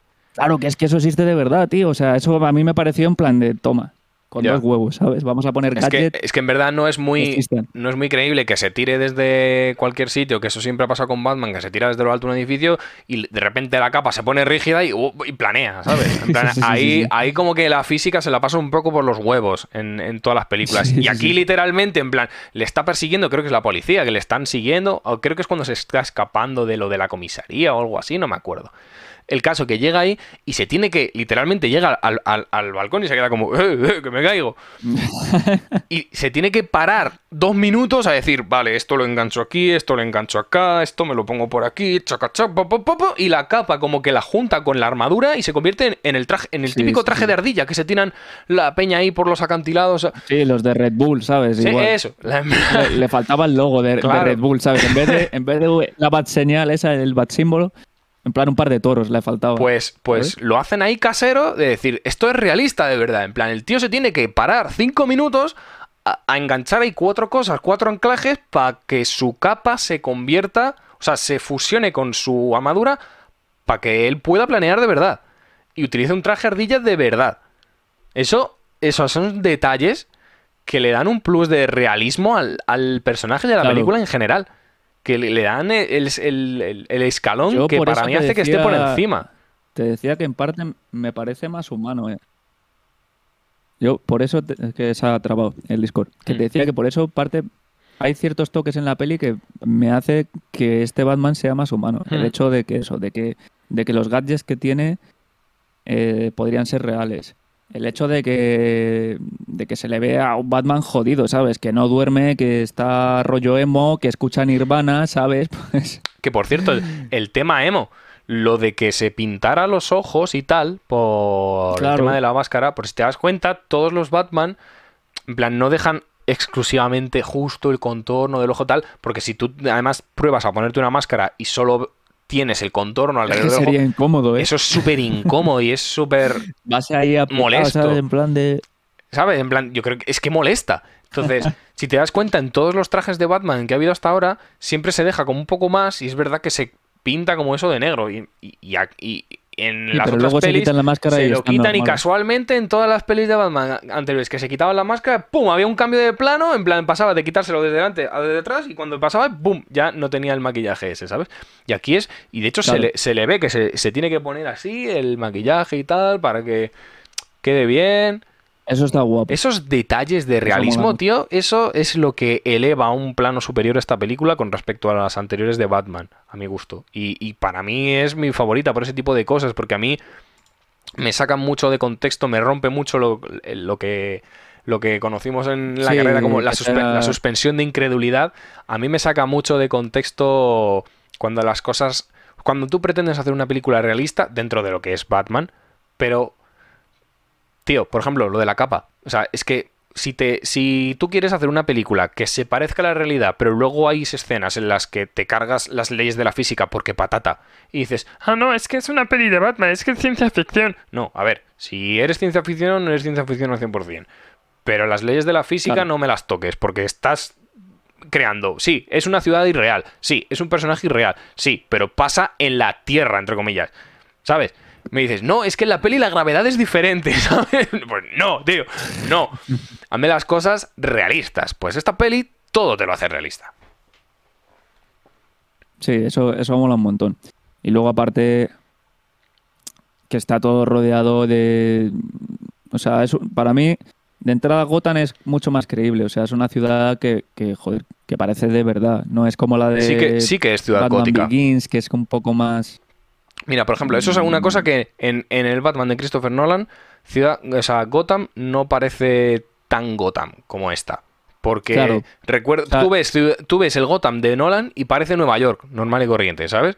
Tú ves el Gotham de esta peli y sí parece la ciudad gótica que es, con esos edificios altos, la verticalidad, eh, las, las estructuras, la arquitectura de algunos edificios. Bueno, y cuando están en la mansión Wayne, que literalmente, o sea, parece que, está de- que vive en una iglesia. Es que parece que Bruce Wayne vive en una iglesia, tío. Por si tú ves los arcos esos apuntados que hay cuando está hablando con Alfred, con el, cuando va con las gafas de sol dentro de casa, que eso, en plan, es otro detalle que dices Eso tú. mola un es que es un montón, tío, o pavo sea. que vive de noche y cuando es de día le molesta la luz. ¿sabes? Es que le molesta la luz. Está tan acostumbrado a trabajar de Sí, noche, tío, que es que le molesta la luz y va por el día en su casa va con gafas de sol. que me da pereza la luz, tío. Es que Alfred, de verdad, esto de vivir de día, esto de madrugar, son- es la una, estamos madrugando. ¿Qué es esto, de verdad? A ver, si Pues es que en- esa no escena- decir, pero... En esa escena, tío. Sí, en esa escena, si te fijas, tío. Es que, que, que vive en una puta iglesia, tío. O sea, es una locura. Eso sí es gótico, de verdad. Si comparas la arquitectura gótica con, con lo que debería ser Gotham. Sí parece una ciudad gótica, de verdad. Como en los cómics. Sí, o sea, es que para mí esta, de todas las pelis, fíjate que me quedo antes con las de Tim Burton, con el Gotham de Tim Burton, que con el Gotham de, de Nolan. Pero es que con esta, tío, le da, le da el puntillazo a la peli. Es que esta peli, aunque esté ambientada en, en esta época, porque tienen móviles, porque tienen eh, internet, porque tienen tecnología de la leche, tiene un toque vintage, un toque retro, tío, que mola un huevo. O sea, es Mm. rollo que es actual, pero tiene ese aire, eh, pues eso, el aire retro de, pues ahora el Batmóvil va a ser un, yo qué sé, un Ford del año de los 80 o no sé qué, no sé en qué marca estará inspirado el coche, pero se ve que es súper setentero. O sea, tiene las líneas cuadradas, tío, tiene un morro que flipas. O sea, ese coche poco más y le tienes que dar manivela para que empiece a funcionar, ¿sabes? Sí, verdad que. No es como el Batmobile chetao que sale en el de Nolan, que, es un, Es- que parece eso- un puto no es- tanque del ejército. es que eso te iba a decir, eso no es un coche, es un puñetero tanque, tío. Claro, claro. O sea, este es como que tiene el, el toque retro ahí de. Incluso es que la música, o sea, Nirvana es que tiene ya unos años, ¿sabes? Mm. Pero todo, todo. La estética, el, el rollo de la mafia, el rollo, no sé. Sí, sí, sí, sí. Es que tiene, tiene un aire retro, tío. O sea, a mí me recuerda mucho a, a épocas anteriores. A Pero mí- a la vez está actual, ¿sabes? Mm. A mí a lo que me recuerda también mucho eh, la película en general es, no sé si tú los habrás jugado, yo creo que tú, no sé, imagino que no porque tú no eres muy de videojuegos, pero la saga de videojuegos de Arkham, Batman Arkham Asylum, Mm. Arkham City, Arkham Knight, a mí me recuerda, me recuerda muchísimo a los juegos, tío. O sea, ya desde aquí, o sea, en plan, si os molan los videojuegos y demás, es un juego que recomiendo, o sea, bueno, la trilogía en general es un juego que recomiendo muchísimo. Sobre Son muy buenos. o sea, de verdad, es un. No sé, la, la estética que tiene todo el videojuego, eh, el, el sistema de combate, el, el desplazamiento libre por la ciudad, el cómo exploras Gotham, las misiones secundarias con todos los villanos, o sea, de verdad que son juegos súper recomendados. Pues a mí había, había cosas de la peli, tío, que me recordaban mazo a, a momentos de los videojuegos. Y el, el cómo era el propio Batman, los, la- el cómo estaba hecho Riddler, o sea, me refiero a la personalidad de Riddler. No sé, tío. Me recordaba muchísimo los videojuegos y, y de verdad que son, son obras maestras. A mí lo que me recordó a estos juegos es las escenas de lucha. Te lo dije al, al salir del cine, que me recordaba un montón Mm. Sí, a cuando sí, sí. en esos juegos tú cuando, cuando golpeas es como que, que va como, como por ráfagas, ¿no? Los golpes hace pa, pa, Sí. pa, pa, pa. Cámara, no cámara lenta, pero como mini pausa, pa, Sí. pa, pa. Viene otro, pa, pa, pa, pa. ¿Sabes? Pues en la peli está muy... eh, me pareció muy parecido el estilo de lucha. De hecho, los, los movimientos en sí, los puñetazos, las patadas y tal, me recordaron mucho a los de este juego. Que aparte, Eso me moló bastante. un detalle también que hace como al, al personaje más humano es el tema de que en las peleas no es. No es como. Eh, como casi todos los superhéroes que han salido hasta ahora, que muchas veces, o que son, que si son dioses, que si son tal. No, aquí el, el- el Batman es más en una pelea. En plan, cuando él pega una hostia, recibe dos. ¿Sabes? En plan, que- Entonces perdería. O sea, no, pero sus hostias valen por no- tres. no, pero... Ah, vale. Claro, en plan, una hostia de Batman equivale a, a, a Sí, tres sí. o a cuatro de, de- de Sí, pero los- que, de los que sí es verdad que no es, no es, Claro, no es que una re- paliza que recibe, que full, recibe muchos mecos. que hay toma y daca. Sobre el- en la primera escena, cuando, cuando está peleándose con los tíos que van con la cara pintada de blanco y tal, y está él y co- pilla uno y hace le pega y pum, pum, y llega otro por detrás y le mete un batazo en la cabeza y es como que... "Eh", que mata uno por detrás, se da la vuelta y pum, pum, pum, le enchufa. Y llega otro y pum, pum, pum, y le enchufa. Y luego llega uno por el costado y pam, y le pega en la cara. Y dice, coño, otro, otra vez, ¿sabes? Y ya va por ese. Es como que recibe mucho. Porque eh, se nota que es Sí, poco sí. experimentado, que son los primeros años del personaje. Y eso mola, tío. Que no sea eh, perfecto, Sí, que no es que, un no es un, que Terminator, no es un claro. dios del combate, que ha sido entrenado Claro, por... claro. ¿Sabes? Que, que es humano, decir- que la caga. Y la escena... decir, Sí, di. He de decir que, que cuando vi las escenas de, de lucha y tal, me acordé de la de Batman Begins, de toda la parte esa que tiene formación ahí con los Con Ra- sí, esos, con o Ra's lo que sean.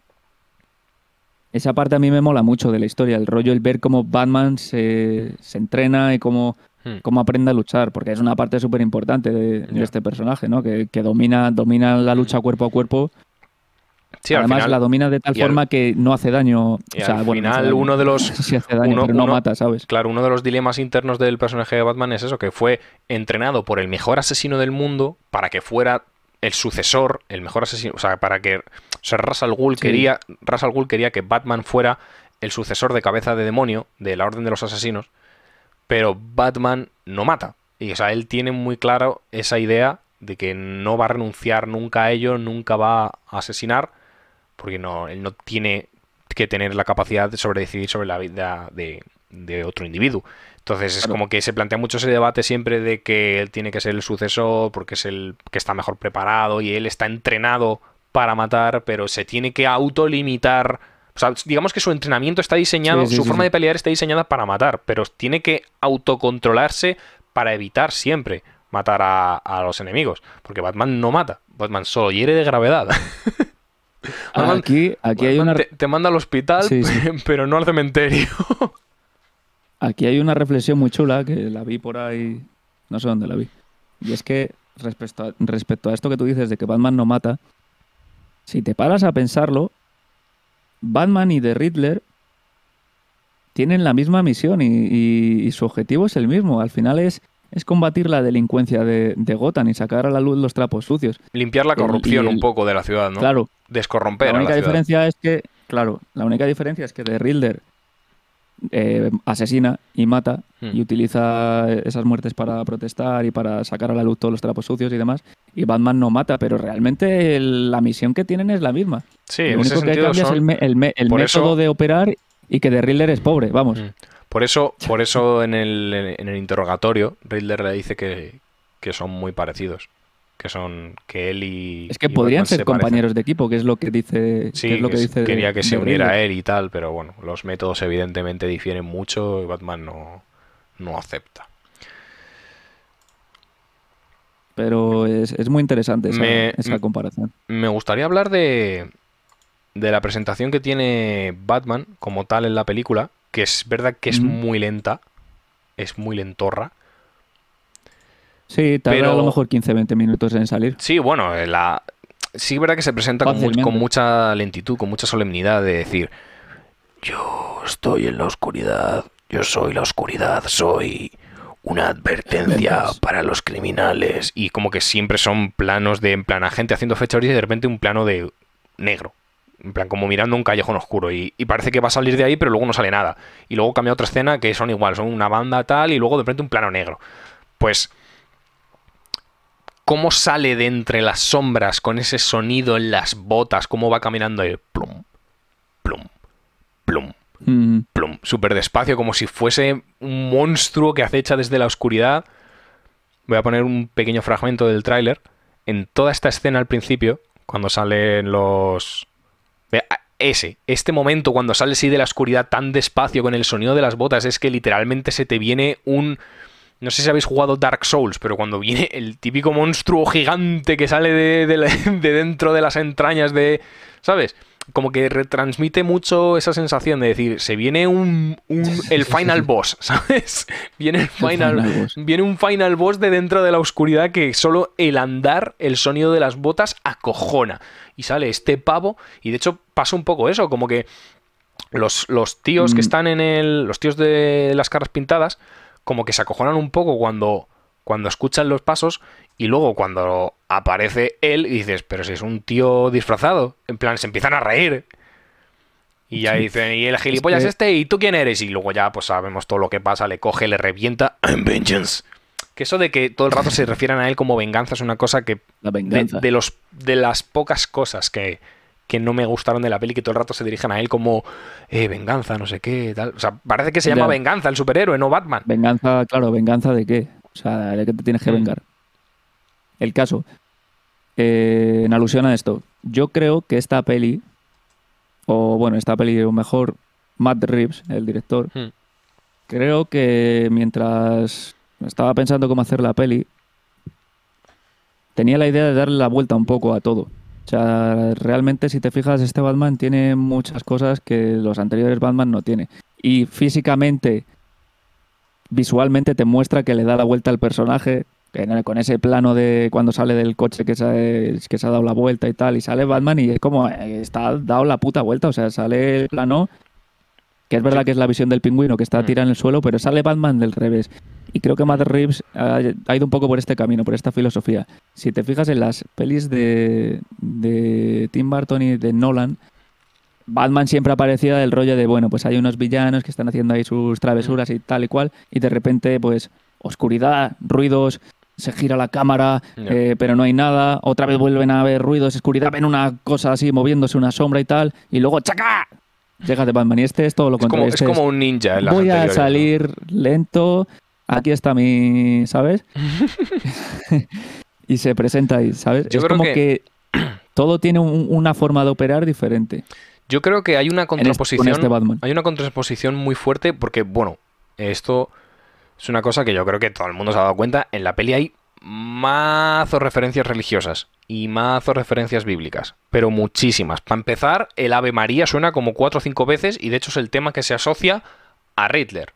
O sea, cuando Sí. em- la peli empieza literalmente con Riddler, con los prismáticos así, mirando por este y suena de fondo Ave María. Eh, La peli empieza así. Y dices, ¿pero qué estoy viendo, tío?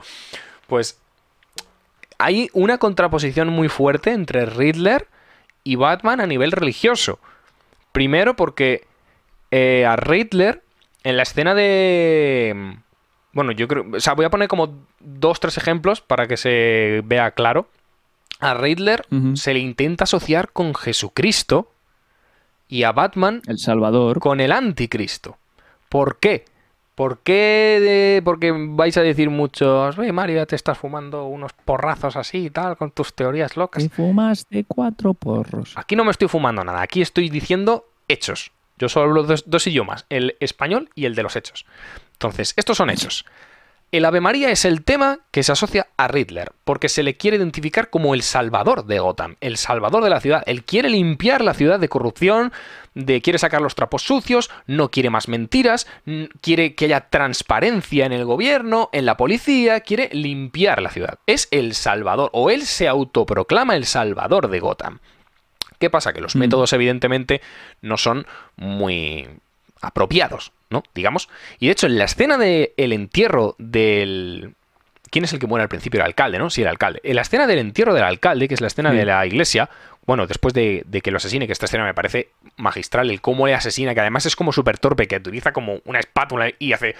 ¡Uah! Se escucha un grito súper raro, tío. O sea, es un, se- ve- Hit- claro, se ve, Hitchcock se cuando ve, sale ahí el plano se por ve que, se ve que es un tío de mente, no es un tío de acción, es un tío que, que es un crack aquí, no sabe, pero no no, sabe es, no operar. sabe matar, en plan, por eso tiene a súbditos, que eso es otra cosa que voy a mencionar después que me parece también súper, súper top, el hecho de que se pelee contra los súbditos. El caso, en la escena de la iglesia, cuando ya aparece el fiscal, el Coulson con el coche y tal, justo cuando aparece el fiscal, ahí se da cuenta Bruce Wayne de decir, esto en plan no es normal, se da la vuelta y está Riddler arriba, que todavía no sabemos quién es, en plan no le hemos visto la cara, pero sabemos que es él, y todo el mundo se va y se queda Riddler ahí de pie mirando y le rodea un halo de luz, porque entra la luz directa y se queda Riddler a contraluz, es decir, rodeado por la luz, como si fuese Jesucristo en una iglesia.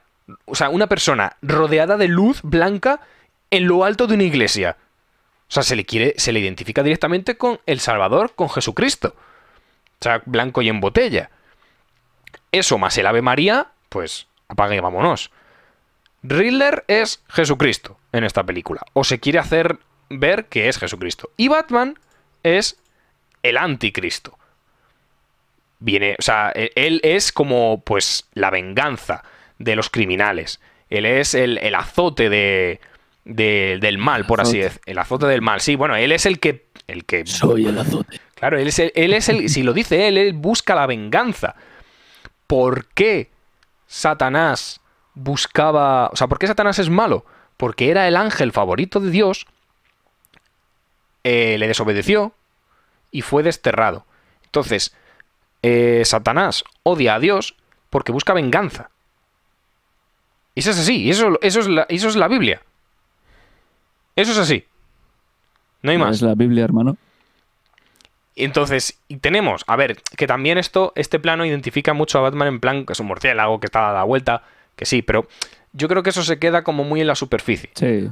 Es, yo- si vas un paso más allá y le sacas el trasfondo religioso, aquí está claro que estás identificando a Batman con, con el anticristo. Primero, porque está a la inversa, es decir, está boca abajo, está como en el infierno, o viene del infierno, porque mirad lo que tiene detrás de él. El fuego, las llamas. ¿Dónde hay llamas? En el infierno. El infierno es el lugar donde más llamas hay. Y él proviene de las llamas y viene hacia ti y está al revés, viene como del inframundo, de las llamas, boca abajo y viene a por ti, porque está yendo hacia ti. Tú no ves el plano que Batman se vaya moviendo hacia el coche, no, no, en plan ves a Batman dirigiéndose hacia ti. O sea, es- me parece magistral este plano, sinceramente. O sea, a el nivel simbólico y a nivel narrativo. No, no, o sea, yo no estoy inventándome teorías ni nada, yo estoy diciendo hechos que hay en la película. Esto, y esa esto lo dice Requena. Y esa contraposición que hay se acaba invirtiendo por completo.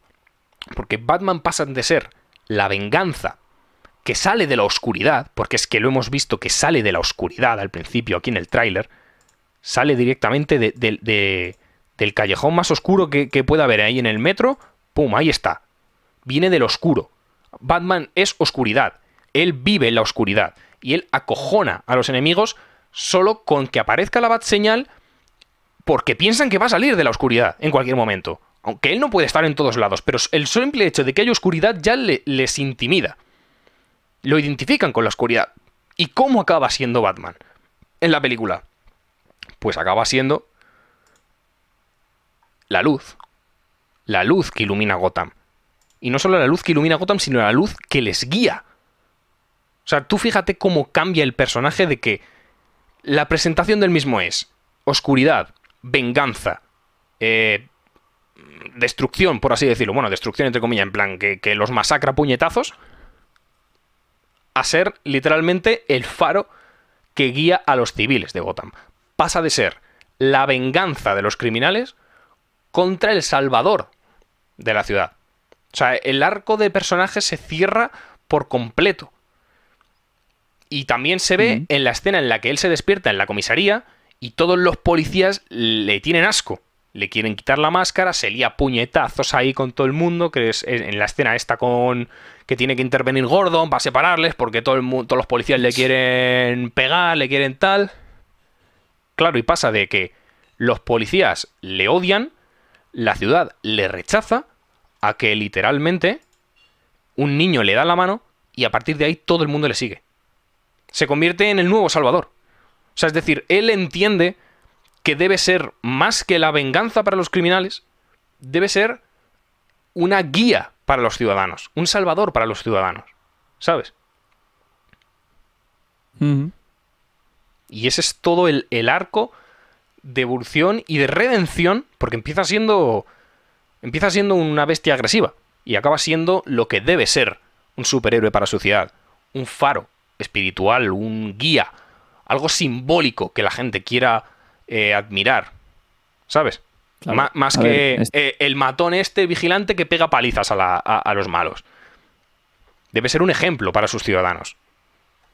Claro, Batman, si te fijas, uno de los dilemas internos que tiene él eh, tiene que ver mucho en relación con la vida que ha tenido su padre anterior. Su padre era médico y su padre te- tuvo ahí el lío de ese de que ayudó al, al de la mafia, que no me sale ahora, eh, ¿cómo se llama? Eh, Falcone. Marone o no. Maroni, Falcone es. Falcone y Maroni. Marone es otro. Fíjate que siempre tiene el run run ahí de, de mi padre ha sido bueno, a ver si ahora es que mi padre ha sido también un corrupto y ha ayudado a, a- a la mafia. Y Mm. él mismo, su lucha interna es esa, es, es decir, vale, a ver, ¿quién, ¿quién soy yo? ¿Soy un criminal o soy una persona que puede ser una referencia para los demás y estoy ayudando a la sociedad? Ujú. Esa, esa es un poco su, su lucha, más allá de, de, de luchar contra los villanos y demás. Pero yo creo que, yo creo que esa, ese debate se lo plantea a lo largo de la película. O sea, no empieza Sí. con eso. O sea, él se va dando cuenta poco a poco según va resolviendo lo, el caso y según va viendo que, que, no le alcanza a Riddler, que va siempre va un paso por delante, se va dando cuenta, y con los mensajes que le va dejando, se da cuenta de Mm. que debe cambiar su forma de, de actuar y su forma de ver, em, digamos, su papel en la ciudad. Es decir, el manto de Batman no debería ser, pues eso, un castigo para el criminal. El manto de Batman debería ser un ejemplo para, para los ciudadanos de Gotham. Porque al final el problema de Gotham es que está corrompida desde dentro, está podrida la ciudad. Pero desde, desde los ciudadanos, que la mayoría son criminales, hasta los policías, que están todos comprados por las mafias y por los, por, por los supervillanos y por demás. Entonces, el problema de Gotham no es que hay que castigar, no hay que, em, digamos, pues eso, en plan, masacrar a los criminales. Hay que educar a la gente en, en- en- digamos, en el buen camino. Entonces, ¿de qué te sirve eh, pegarles palizas a los criminales cuando viene toda una generación detrás de chavales que es lo que, que, que están bebiendo de la corrupción directa y es que van a seguir saliendo. Tú puedes pegar esta noche una paliza a 20 criminales, pero es que mañana te salen 30 más. Entonces se da cuenta de que su función real no es eh, eliminar el mal de Gotham, es educar y limpiar, digamos, la- las entrañas de la ciudad. ¿Sabes? Y yo creo que eso se representa mucho Sí, con, sí, el, con el niño que confía en él. ¿No? Cómo, cómo tienen Sí. que ver en Batman eh, esa, ese faro espiritual, esa guía de decir esto es lo que debemos ser. ¿Sabes? Para evitar que Gotham, la ciudad, se siga pudriendo desde dentro. Porque es que la gente está podrida en Gotham. Ese es el problema de la ciudad. Y eso se ve también mucho con lo de los seguidores de Enigma, que la pelea final no es contra, Sí. contra Riddler. En plan, no es la típica pelea de el superhéroe contra el supervillano. Es el superhéroe contra sí. los seguidores del supervillano. O sea, la ciudad entera de Gotham está en la mierda. Está llena de locos. No es que, no, es que este está loco y ya. No, no. Es que la ciudad está tan mal que sale un loco y te salen mil adeptos. Ese es el problema de Gotham. Que no están A educados. ver, yo creo, claro, yo creo que la reflexión es esa. Al final, tú por mucho que quites a un cabecilla de, de los criminales o aunque quites a todos, mientras siga el germen vivo de Exacto. mal actuar, del- de tener una filosofía de hacer daño, de corrupción y demás, eso va a seguir así toda la vida y, y eso es lo que está pasando y por eso sigue habiendo guerras ahora y por eso sigue habiendo eh, ladrones y por eso sigue habiendo gente mala, pues porque se basa todo en, en una cosa de, de saber, de entender cómo, cómo quieres actuar y de, de decir, vale, yo voy a ser buena persona, no voy a ser buena persona, ¿qué camino escojo? En el momento en el que la educación permite que, que, que yo qué sé, que tú tengas Que una puedas- filosofía que o puedas una, e- o una moral diferente Es, es tan fácil como que puedas elegir. que todos esperamos, Que puedas elegir, Claro. porque, No, bueno, porque la ciudad está tan, está tan podrida por dentro que es que lo único factible es la ley del más fuerte. Es tirarse a, la- a lo criminal, porque es que todo se rige por los criminales, todo está comprado por la mafia y los que mandan son los criminales. Entonces, si tú intentas ser buena persona en una ciudad como Gotham, pues vas a acabar mal. sí, Entonces, estás jodido. Claro, entonces se ve, la, la- los, la población se ve forzada a, a tirarse al mundo de, pues eso, de- del crimen, de las mafias, de todo, porque es lo que reina y es lo que manda. Entonces, es como que mala hierba nunca muere, ¿sabes? Si no lo eliminas de, no eliminas el germen, si no eliminas la raíz, va a volver a crecer. Entonces, descubre que su función es esa, eliminar el germen. No, no, da igual sí, que, sí, da igual cuántos tallos, cuántas veces cortes el tallo, cuántas veces quemes la planta. Si no eliminas la raíz, no, no te va a valer de nada. Sí, es la- yo creo que ese es un poco el, el tema final de la peli. Sí, es un poco como la, la moraleja, yo creo. Sí, sí, sí, sí. Has hablado antes de, del Ave María, de, de la música, de cómo tenía Yo creo, importancia. yo creo que es tiempo, yo creo que es tiempo de la música. Te veo las intenciones, es tiempo de música. Casualmente, tengo aquí una guitarra. Casualmente hay una guitarra. Ojo, que casualmente. ah, ¿no? ¿No será que un minuto antes de entrar al programa me ha dicho no abras porque voy a coger la guitarra? No, hombre, que no. No, no, no, no. Casualmente tiene ahí una guitarra. Me he puesto a analizar la banda sonora, el tema principal. Porque yo cuando estaba viendo la peli estaba muy digo, digo, no puede ser que este cabrón, el Michael Giacchino, se haya sacado la banda sonora otra vez con dos notas como hizo ya Hans Zimmer con la del Caballero Oscuro. Os pongo en situación. El Caballero Oscuro, banda sonora, eh, motivo principal del personaje, de Batman. Hace algo así como... Ué, coño que no suena. Ni la he afinado, ¿eh? Lo mismo, lo mismo suena mal. No sé si se oye algo, espera. ¿Se oye? Ahí sí, ahí se oye, ahí se oye. La de Batman, la de Batman de, de Nolan hace esto, el motivo principal hace.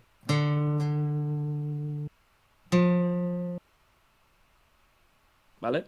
Sí, son dos, son dos notas que suben, o sea, son ascendentes, pero se corta a la subida. No termina de cerrar porque no termina de ser el héroe que necesita Gotham, que eso es una cosa de las que dicen al final. En plan, normalmente los héroes es como que escalan y rompen arriba.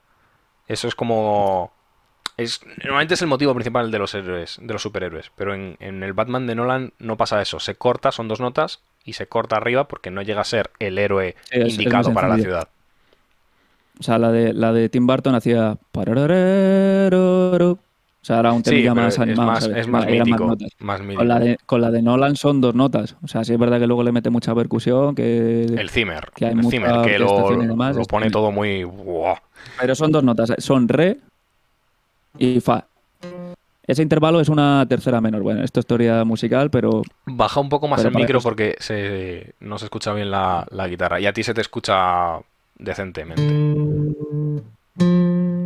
ese Ahí intervalo de es una madre. tercera, una tercera menor, ¿vale? Vale, pues ¿cómo suena el tema de la de, de Batman? Eh, os lo toco.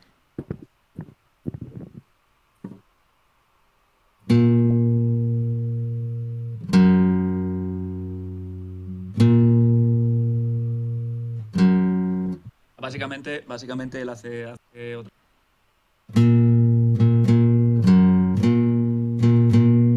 Vale, pero bueno, son dos notas. Re- Realmente el motivo está ahí con dos notas. Mm.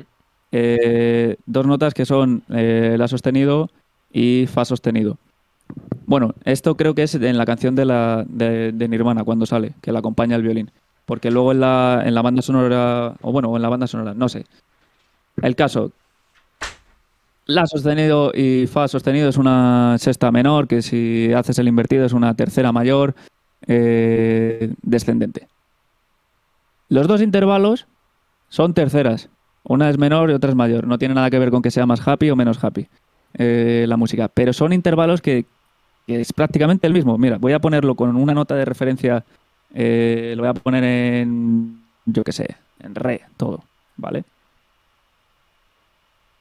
La nota, la nota base. Y vamos a ver cómo es el mismo. Voy a, a ver si consigo sacar el traste en- para que veáis que la distancia de las notas es prácticamente la misma. ¿Se ve bien ahí o...? Sí, sí, se ve de puta madre. Yo estoy flipando porque no tengo ni puta idea de música. O sea, aquí sesión de J Altozano 2.0. ¿sabes? Estoy ahora, estoy ahora como los de música clásica, se ponen la española así como... Estoy flipando, tío. Vale, fíjate. Tema de Batman de Nolan. Bájate más el micro, no se escucha.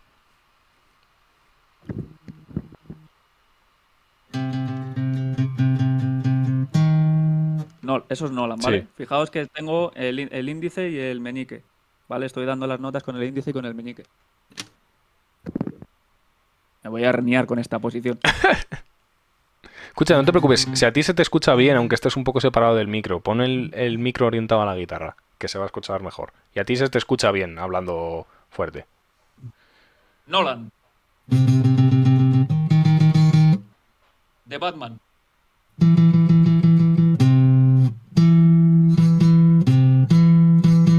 Nolan. Solo tengo que mover el dedo o un traste. O sea, es que prácticamente palo.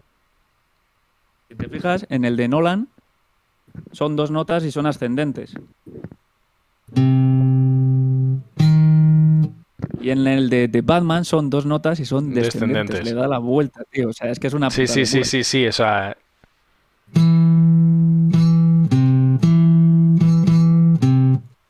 es literal. A Literal. mí eso me rompe, o sea, que con dos notas le des la vuelta. escucha, si ya yo tengas te- otra, otra yo- banda sonora, yo, tío. yo- o sea, yo tengo el ojete así ahora mismo, ¿sabes? Pero es que voy más allá. O sea, la canción de Something in the Way de Nirvana, Sí, que se escucha al la melodía la- empieza. La melodía empieza por una nota y acaba en otra, ¿vale? Hace Something in the Way.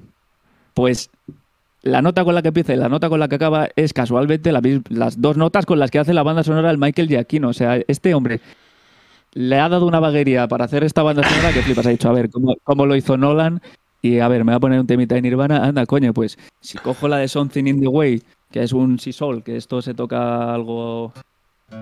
A ver, se tocaría algo. Espérate. Bájate el micro un poco. Si sol, ¿vale? Si sol, hace así. Si tú cantas la de Something in the Way a la vez, suena. Es que es literal, tío. Es literal, tío. Tan, tan, tan, tan. O sea, es que se parecen muchísimo.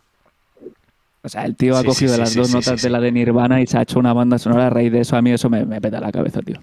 Qué puto. Bueno, bueno, un aplauso para Jota, por favor. O sea, de verdad, creo que este es uno de los momentos. Uno de los momentos peak de The Bucket Stage, de verdad. O sea, análisis musical en directo.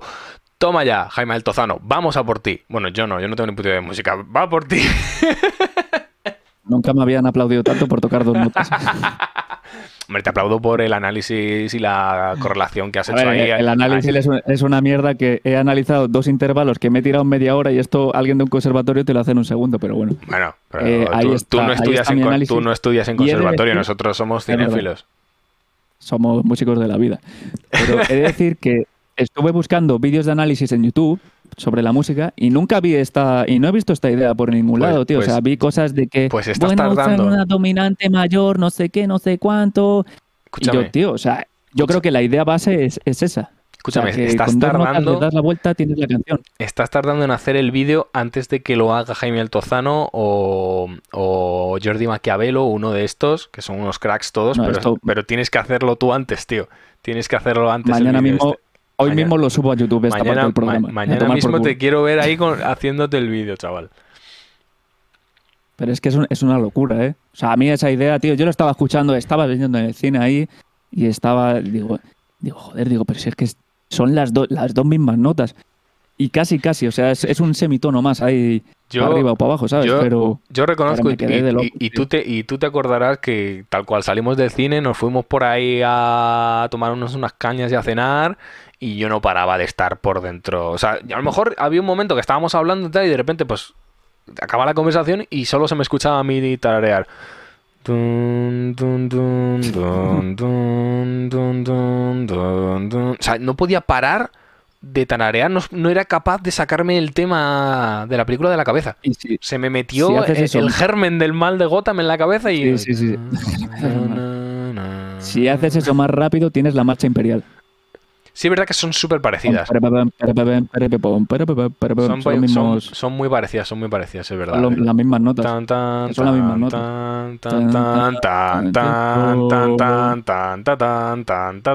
Son muy parecidas, sí, señor.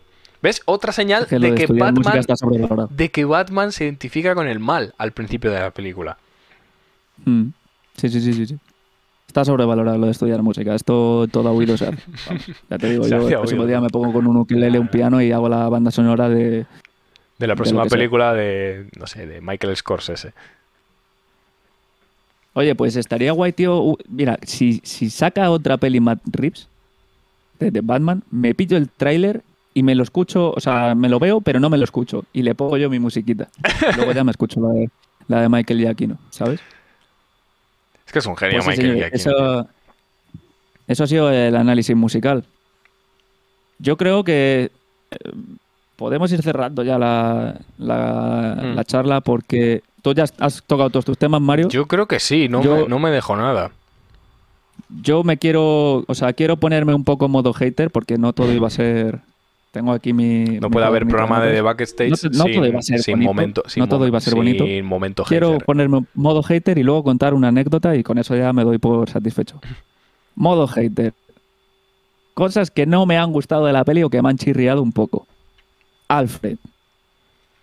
Alfred, tío. Es que tener a Gollum ahí de Alfred es un poco raro, es verdad. ¿eh? Yo es que veo a ese señor y veo a Gollum, o sea, eso eh, no puede ser, ¿sabes?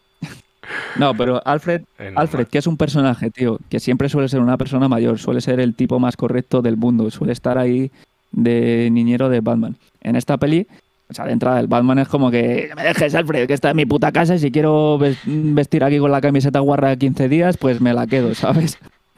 O sea, esa relación que le han dado a a Batman con Alfred no, no me pega, se me hizo muy rara. No sé si a ti te, te chocó también el Andy Serkins de Alfred, te Mm, pegaba a ver, o no. no me Es chocó muy porque- actor, tío, pero No me chocó, pero porque yo ya he visto a Andy Serkis haciendo otros papeles, entonces ya le, Sí, digamos, también, le he desasociado tío- tanto de Gollum. Es como, Es como la gente que ve a Daniel Radcliffe y sigue diciendo, es Harry Potter. Sí, Harry Potter. Que cuesta, pero, No, pero igual no, Robert- no me, no mira- me pasó por eso. Mira con Robert Pattinson, era "Ah, el de Crepúsculo. Ya, ya, ya, ya. Pero se ha ido mí- desmitificando de, de tal y se ha ya desasociado por completo. Y yo creo que con esta peli lo confirma ya que es un actorazo y que, que bueno, que sí, que todo el mundo Sí, sí, tiene que empezar por algo que que me- igual Crepúsculo no fue la hora de su vida, pero, tío, ha conseguido Sí. desarraigarse de esa imagen de actorucho que le gustan a la niña de 12 años, ¿sabes? Sí, desde luego. Pero que con Andy Serkins, o sea, lo que me pasó es que el, el- el guion estaba mal planteado. O sea, la relación de Alfred con Batman es súper extraña en esta No, yo creo O sea, que no tiene- lo digo Pero yo creo que le dan, más, a- le dan un... más allá de que el actor, pues bueno, me recuerde a Gollum o no, ¿sabes? Yo creo que no está tan mal. Se ha quedado... Sí, ha habido un poco de delay en el Discord. A ver, sí, a ver, no está mal, mal. O sea, es, es pasable, pero eh, mm, a lo mejor le tengo que echar tres en uno para Pero tragarme. Pero le dan, le dan el trasfondo ese de que el miedo de Batman es el volver a perder un ser querido y pues el único ser querido que le queda a Batman es, es Alfred. Entonces, Pero sí, es que usan se lo de- suda, lo de Alfred. la Si está bomba. Batman ahí modo, modo Nirvana con las gafas de sol, el Something cabrón, in the pero está en cuando, cuando, "Me le envían la, cuando le Alfred". envían la bomba y Alfred está ahí debatiéndose entre la vida y la muerte en el hospital y él aparece sí. en el hospital y tal y el hay un momento en el que se sinceran, bueno, cuando está como en coma y luego ya se despierta y se sinceran y hablan Sí, y ya sí. ella confiesa que él lo que más miedo le da es volver a enfrentarse al dolor de perder a un ser querido, por eso teme tanto por porque su papel como Batman afecte a otra gente. Y esto se ve bueno esto es algo muy recurrente en, en el personaje. Y también se ve en esta película con el personaje de Catwoman que quieras o no pues forma ahí una relación eh, sí llamada- Sí, sí. pero tensión claro, y cuando, y cuando, cuando llega al punto del final, tío, pues como que sí es muy reacio a que alguien le acompañe, incluso Catwoman, que está preparada para, eso, para Sí, esos sí, momentos sí, y demás.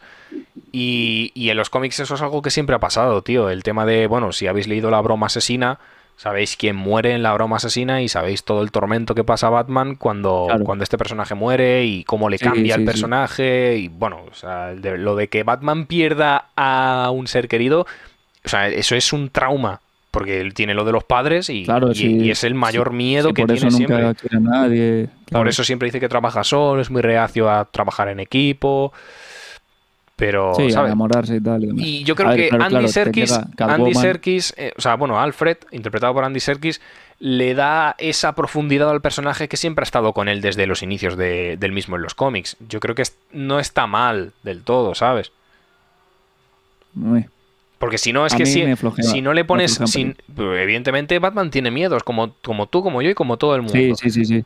Entonces, Hombre, claro, si no sería Terminator. Claro, eh, es para desasociar un poco a Batman con, como dices tú, con Terminator, que no es un monstruo, que no Ya, es insensible, sí, sí. que tiene miedos, que tiene emociones y pues su mayor miedo es perder un ser querido. Y esto se ve Sí, sí. que lo estaba a esto, a esto de perderlo, ¿sabes? Y, y es él se pone a llorar y todo, ¿sabes? Sí, sí, sí. Le hace más humano, nos hace empatizar con él. Entonces yo creo que cumple su función bien. Sí, pero el modo rebelde este que me lleva de... ah, para mí, o sea, demasiado emo. O sea, se pasan... Se, es muy- tío, o sea, muy- está muy muy, el rollo rockstar, está muy guay el rollo de que escuches Nirvana, de que seas un poco grunge, de que eh, mola. O sea, es el rollito rock and roll el, mola. el Batman Grunge. Pero, pero ya el rollito de tengo un diario, me apunto aquí, es lo que sucede cada noche. O sea, lo del diario, tío, no sé, me sobra. Me sobra un poco, ¿sabes? Es en plan de, hoy he conocido a Catwoman. He estado espiándola a través de la ventana y casi me pongo... palo- eh, ¿Sabes? el rollito del diario... O sea, fíjate que la voz en off es súper característico, es un recurso narrativo que siempre están de Batman ahí. Mm. Esa típica voz con sus pensamientos de, bueno, y ahora entraré por la ventana y los mataré y no sé qué, o, ¿sabes? No, eso, eso no siempre mata. estaba en los videojuegos, en los cómics, en todas las pelis. Pero ya el rollo del diario de... Bueno, él se va apuntando como las cosas del- de, de la investigación, ¿no? eh, cositas personales también. Yo veo ahí un poco de... Un poco, un poco de todo. Un poco de todo, ¿no? Yo veo ahí un poco de salseo, ¿sabes?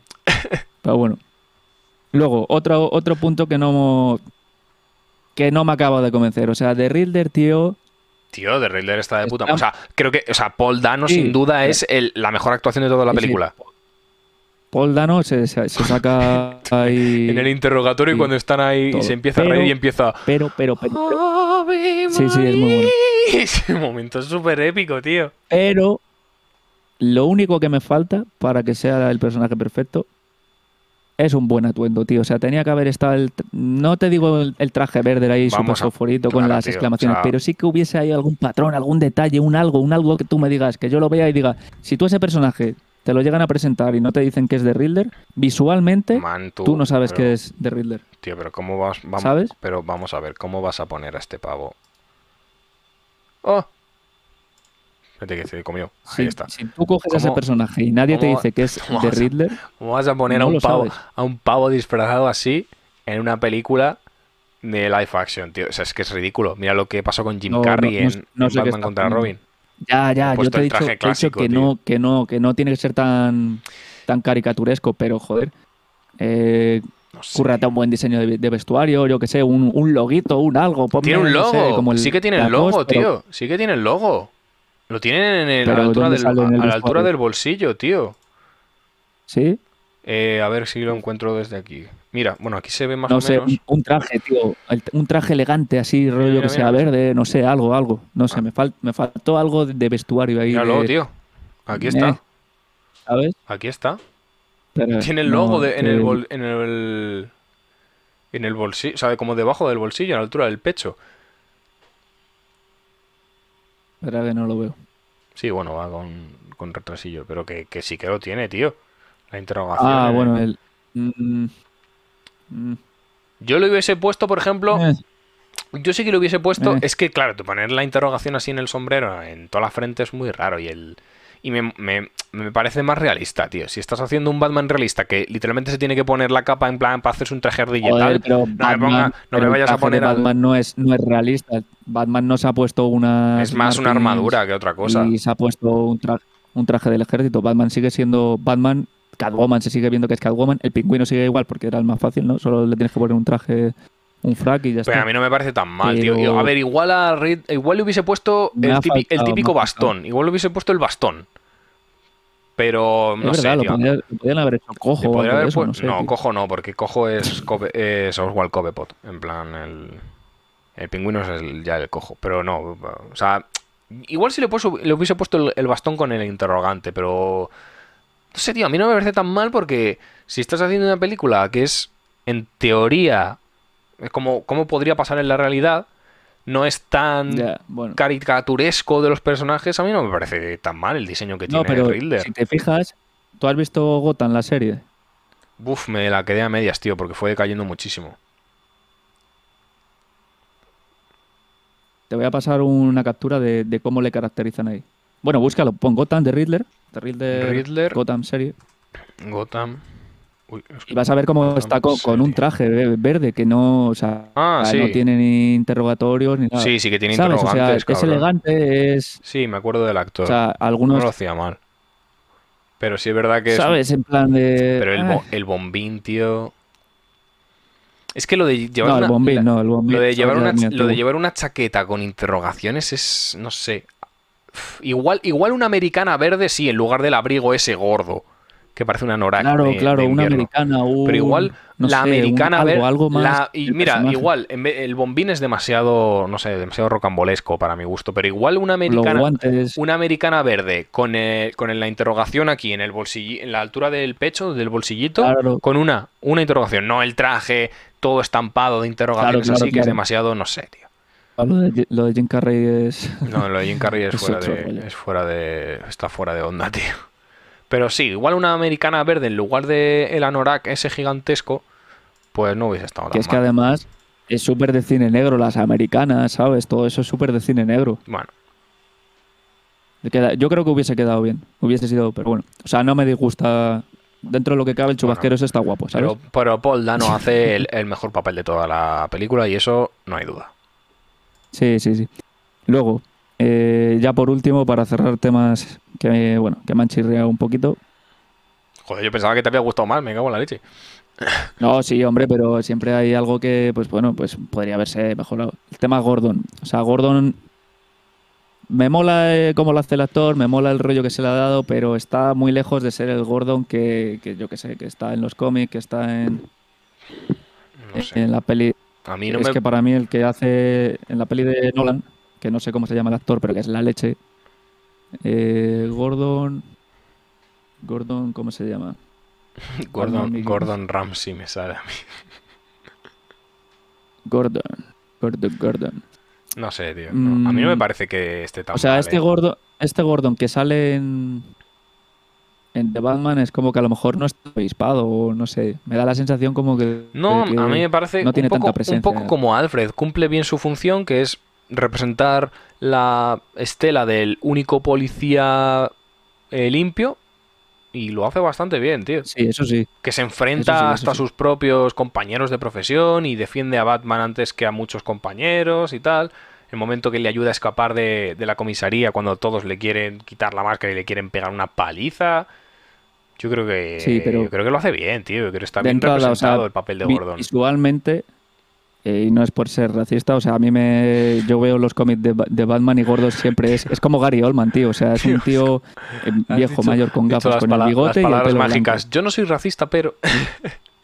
No, pero, o sea, te lo digo por si querían seguir una estética fiel a. a Pero, por ejemplo, me parece- Pero que me a mí- más ese estilo, ¿sabes? A mí, a mí. pero que me mira, mola mucho cómo lo hace este actor. A nuevo, mí- ¿eh? me gusta más cómo lo hace este. cómo es este Gordon.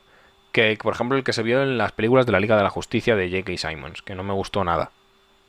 Ya, eso sí, eso sí. No me. Desde luego. A mí el Gordon ese no me.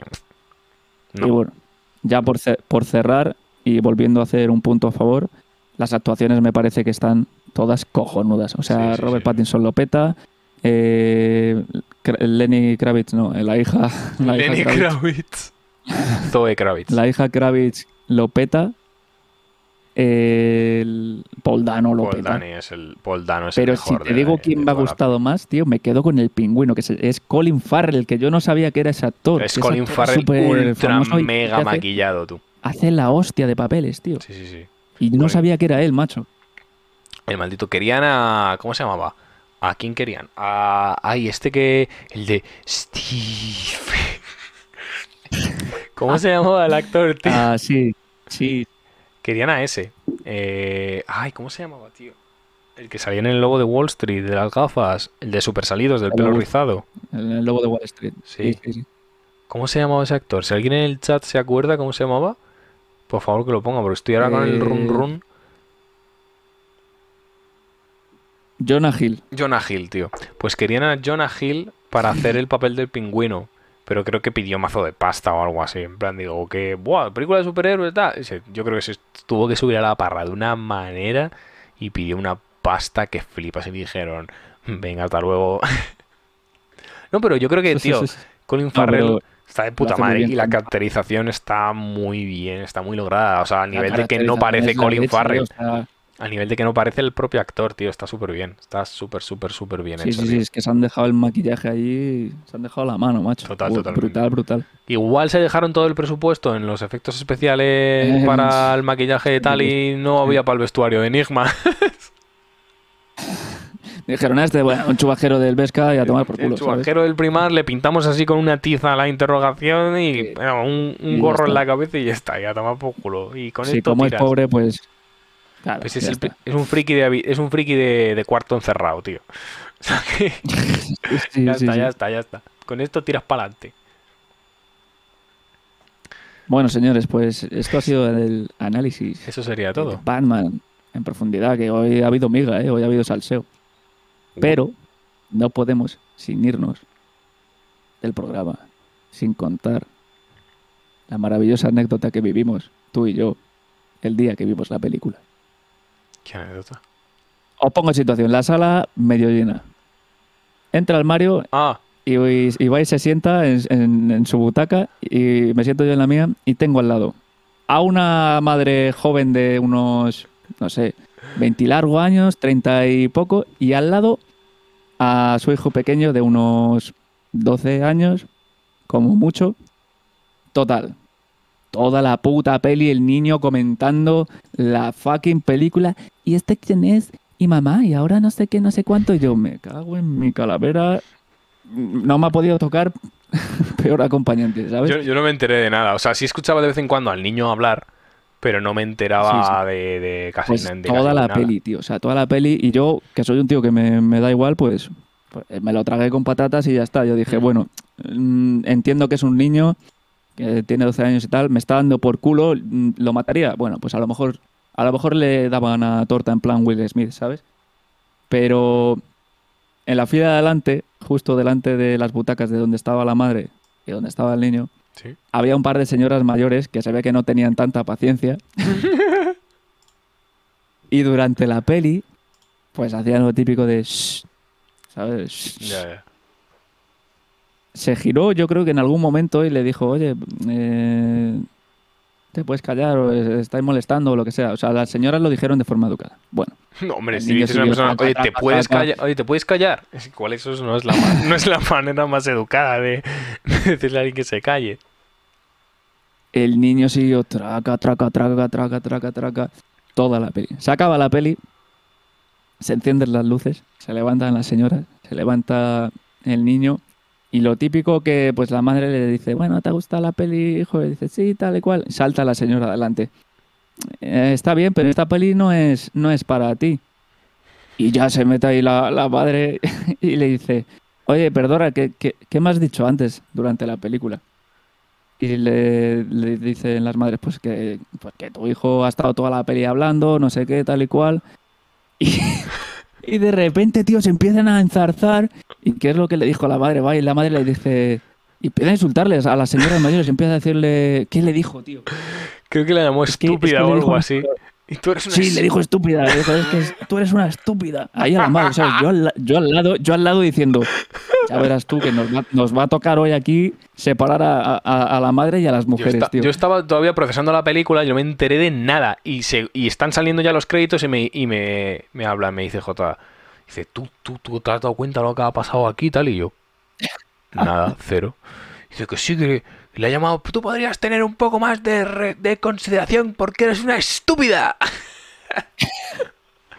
Pero, o sea, fue, fue mazo de gratis, tío, lo de estúpida. O sea, porque las mujeres lo dijeron, lo dijeron, hablaron bien Sí, bueno, que no faltaron el respeto en ningún momento. y, y tenía- Claro, ese niño Pero- no tenía que estar ahí, Ha dando petado. por culo. O sea, tú, si llevas a tu niño a ver una peli de mayores, tío, cállate la puta boca porque me estás dando toda la brasa, ¿sabes? Y, de repente es que estúpidas, estúpidas y tal. Y se, y se, y se encararon ahí. Yo digo, digo, madre tú que se pegan aquí, que al final va a haber hostias por todos lados, ¿sabes? Sí, es verdad que noté como que la mujer y el niño se fueron como muy rápido en el sentido de. Como que Sí, yo sí, escuché a la madre sí. decir: Venga, hijo, vámonos de aquí. En plan, se le, como es que se levanta todo indígena con el niño: Venga, vámonos. Y se va como con el orgullo por aquí, ¿sabes? En plan de: Vámonos. En plan, Sí, y, sí, y se fue como que muy rápido, ¿sabes? Y, y pasó por. Lo típico que pasan por delante de ti, que te tienes que echar así como un poco para atrás, ¿sabes? Y, y poner, doblar así un poco las rodillas Sí, para que sí, pase la gente en el cine. Y yo dije, joder, digo, esta gente tiene prisa, tal. Y luego me contaste tú le dices, no, que mira, que ha pasado esto. Y yo, oh, pues no me he enterado. Sí, sí, o sea, es que fue, fue de locos, tío. O sea, fue de, de decir, no, no te creo que esté pasando esto, macho. Por cierto, no sé por qué, pero en plan, cuando he cambiado la, la escena del, en el OBS, Se ha ido el chat. sí, se ha bugueado el chat, no sé por qué, y se ha, se ha vaciado. Pero se hemos estado leyendo y tal. No sé, pero. A ver, es que no, Vale. no sé si, si, si se ha bugueado el, el chat todo. A ver. Vamos a Sí, investigar. sí, sí, funciona. O sea, funcionar funciona. No sé por qué sea. No sé. En plan, he cambiado, he cambiado la Bueno. escena y de repente el chat ha hecho plomp y se ha bugueado. Y se han ido. Se han quitado los mensajes, no sé por qué. Pero bueno. No pasa nada. Pues bueno, señores, Un abrazo, Ichi. esto ha sido Gra- gracias por todo pasar. por hoy. Nos vamos nosotros también, así que, Sí, que va siendo hora de comer ya. así que te, te lo has visto entero el programa. Hmm. Pues bueno, chicos, os recordamos que estamos ahí en Instagram, estamos en Spotify, Que por- que- que que cierto Ya- ya hemos- lo sabéis. Hemos. What the fuck. What the fuck, eso tú. Eh, What the fuck. What the fuck. Arroba primario. Primario, María quiere conocerte. O sea, Sí, yo no sé no sé ruso, pero sé que María quiere conocerte. o sea, está Bratilova esperando a ver si le das conversación, ¿sabes? Ay, Dios mío. A saber qué coño pone ahí, tío.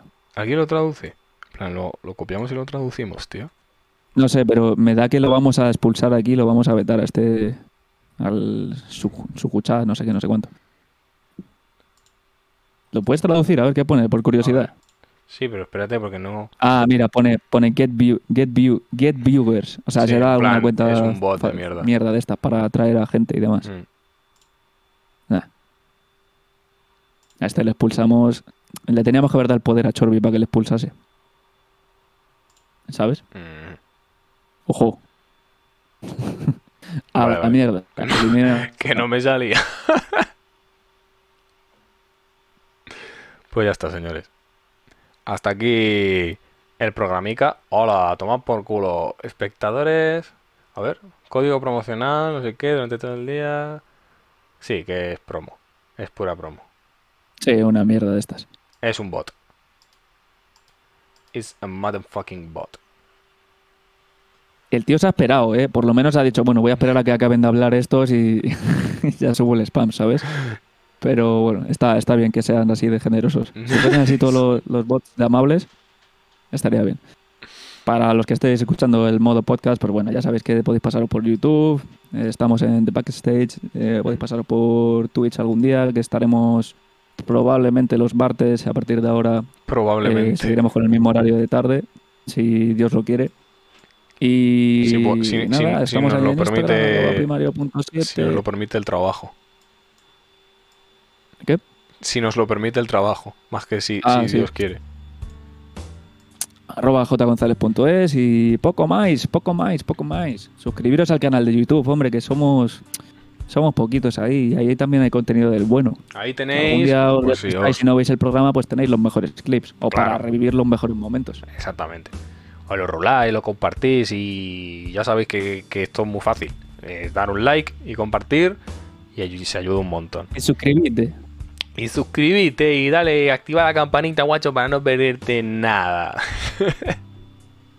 bueno, yo creo que yo creo que hay el, mo- a- a- a- el clip del momento musical de Jota, yo creo que sí que se merece un buen likeazo y una compartición y todo. Como mínimo ese.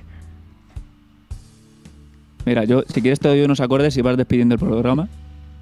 Vale, los acordes que- no tienen espera, copyright, espera, espera que, quite, que la, espera que quite la sintonía de despedida.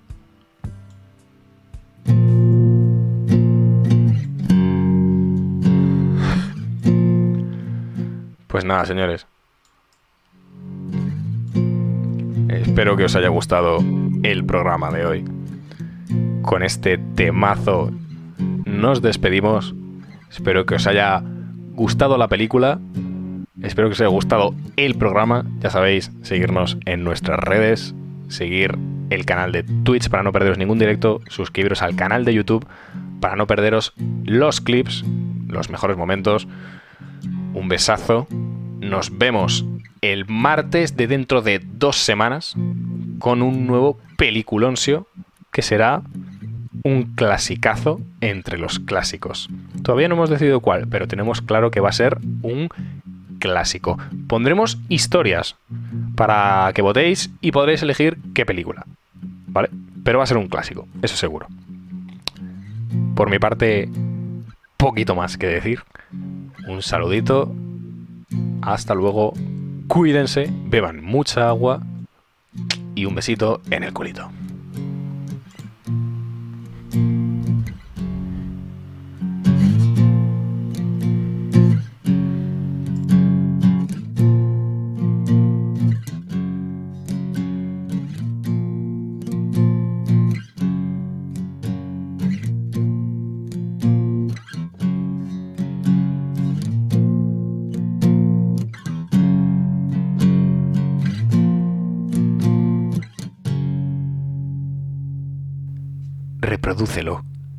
Reprodúcelo otra vez, Sam.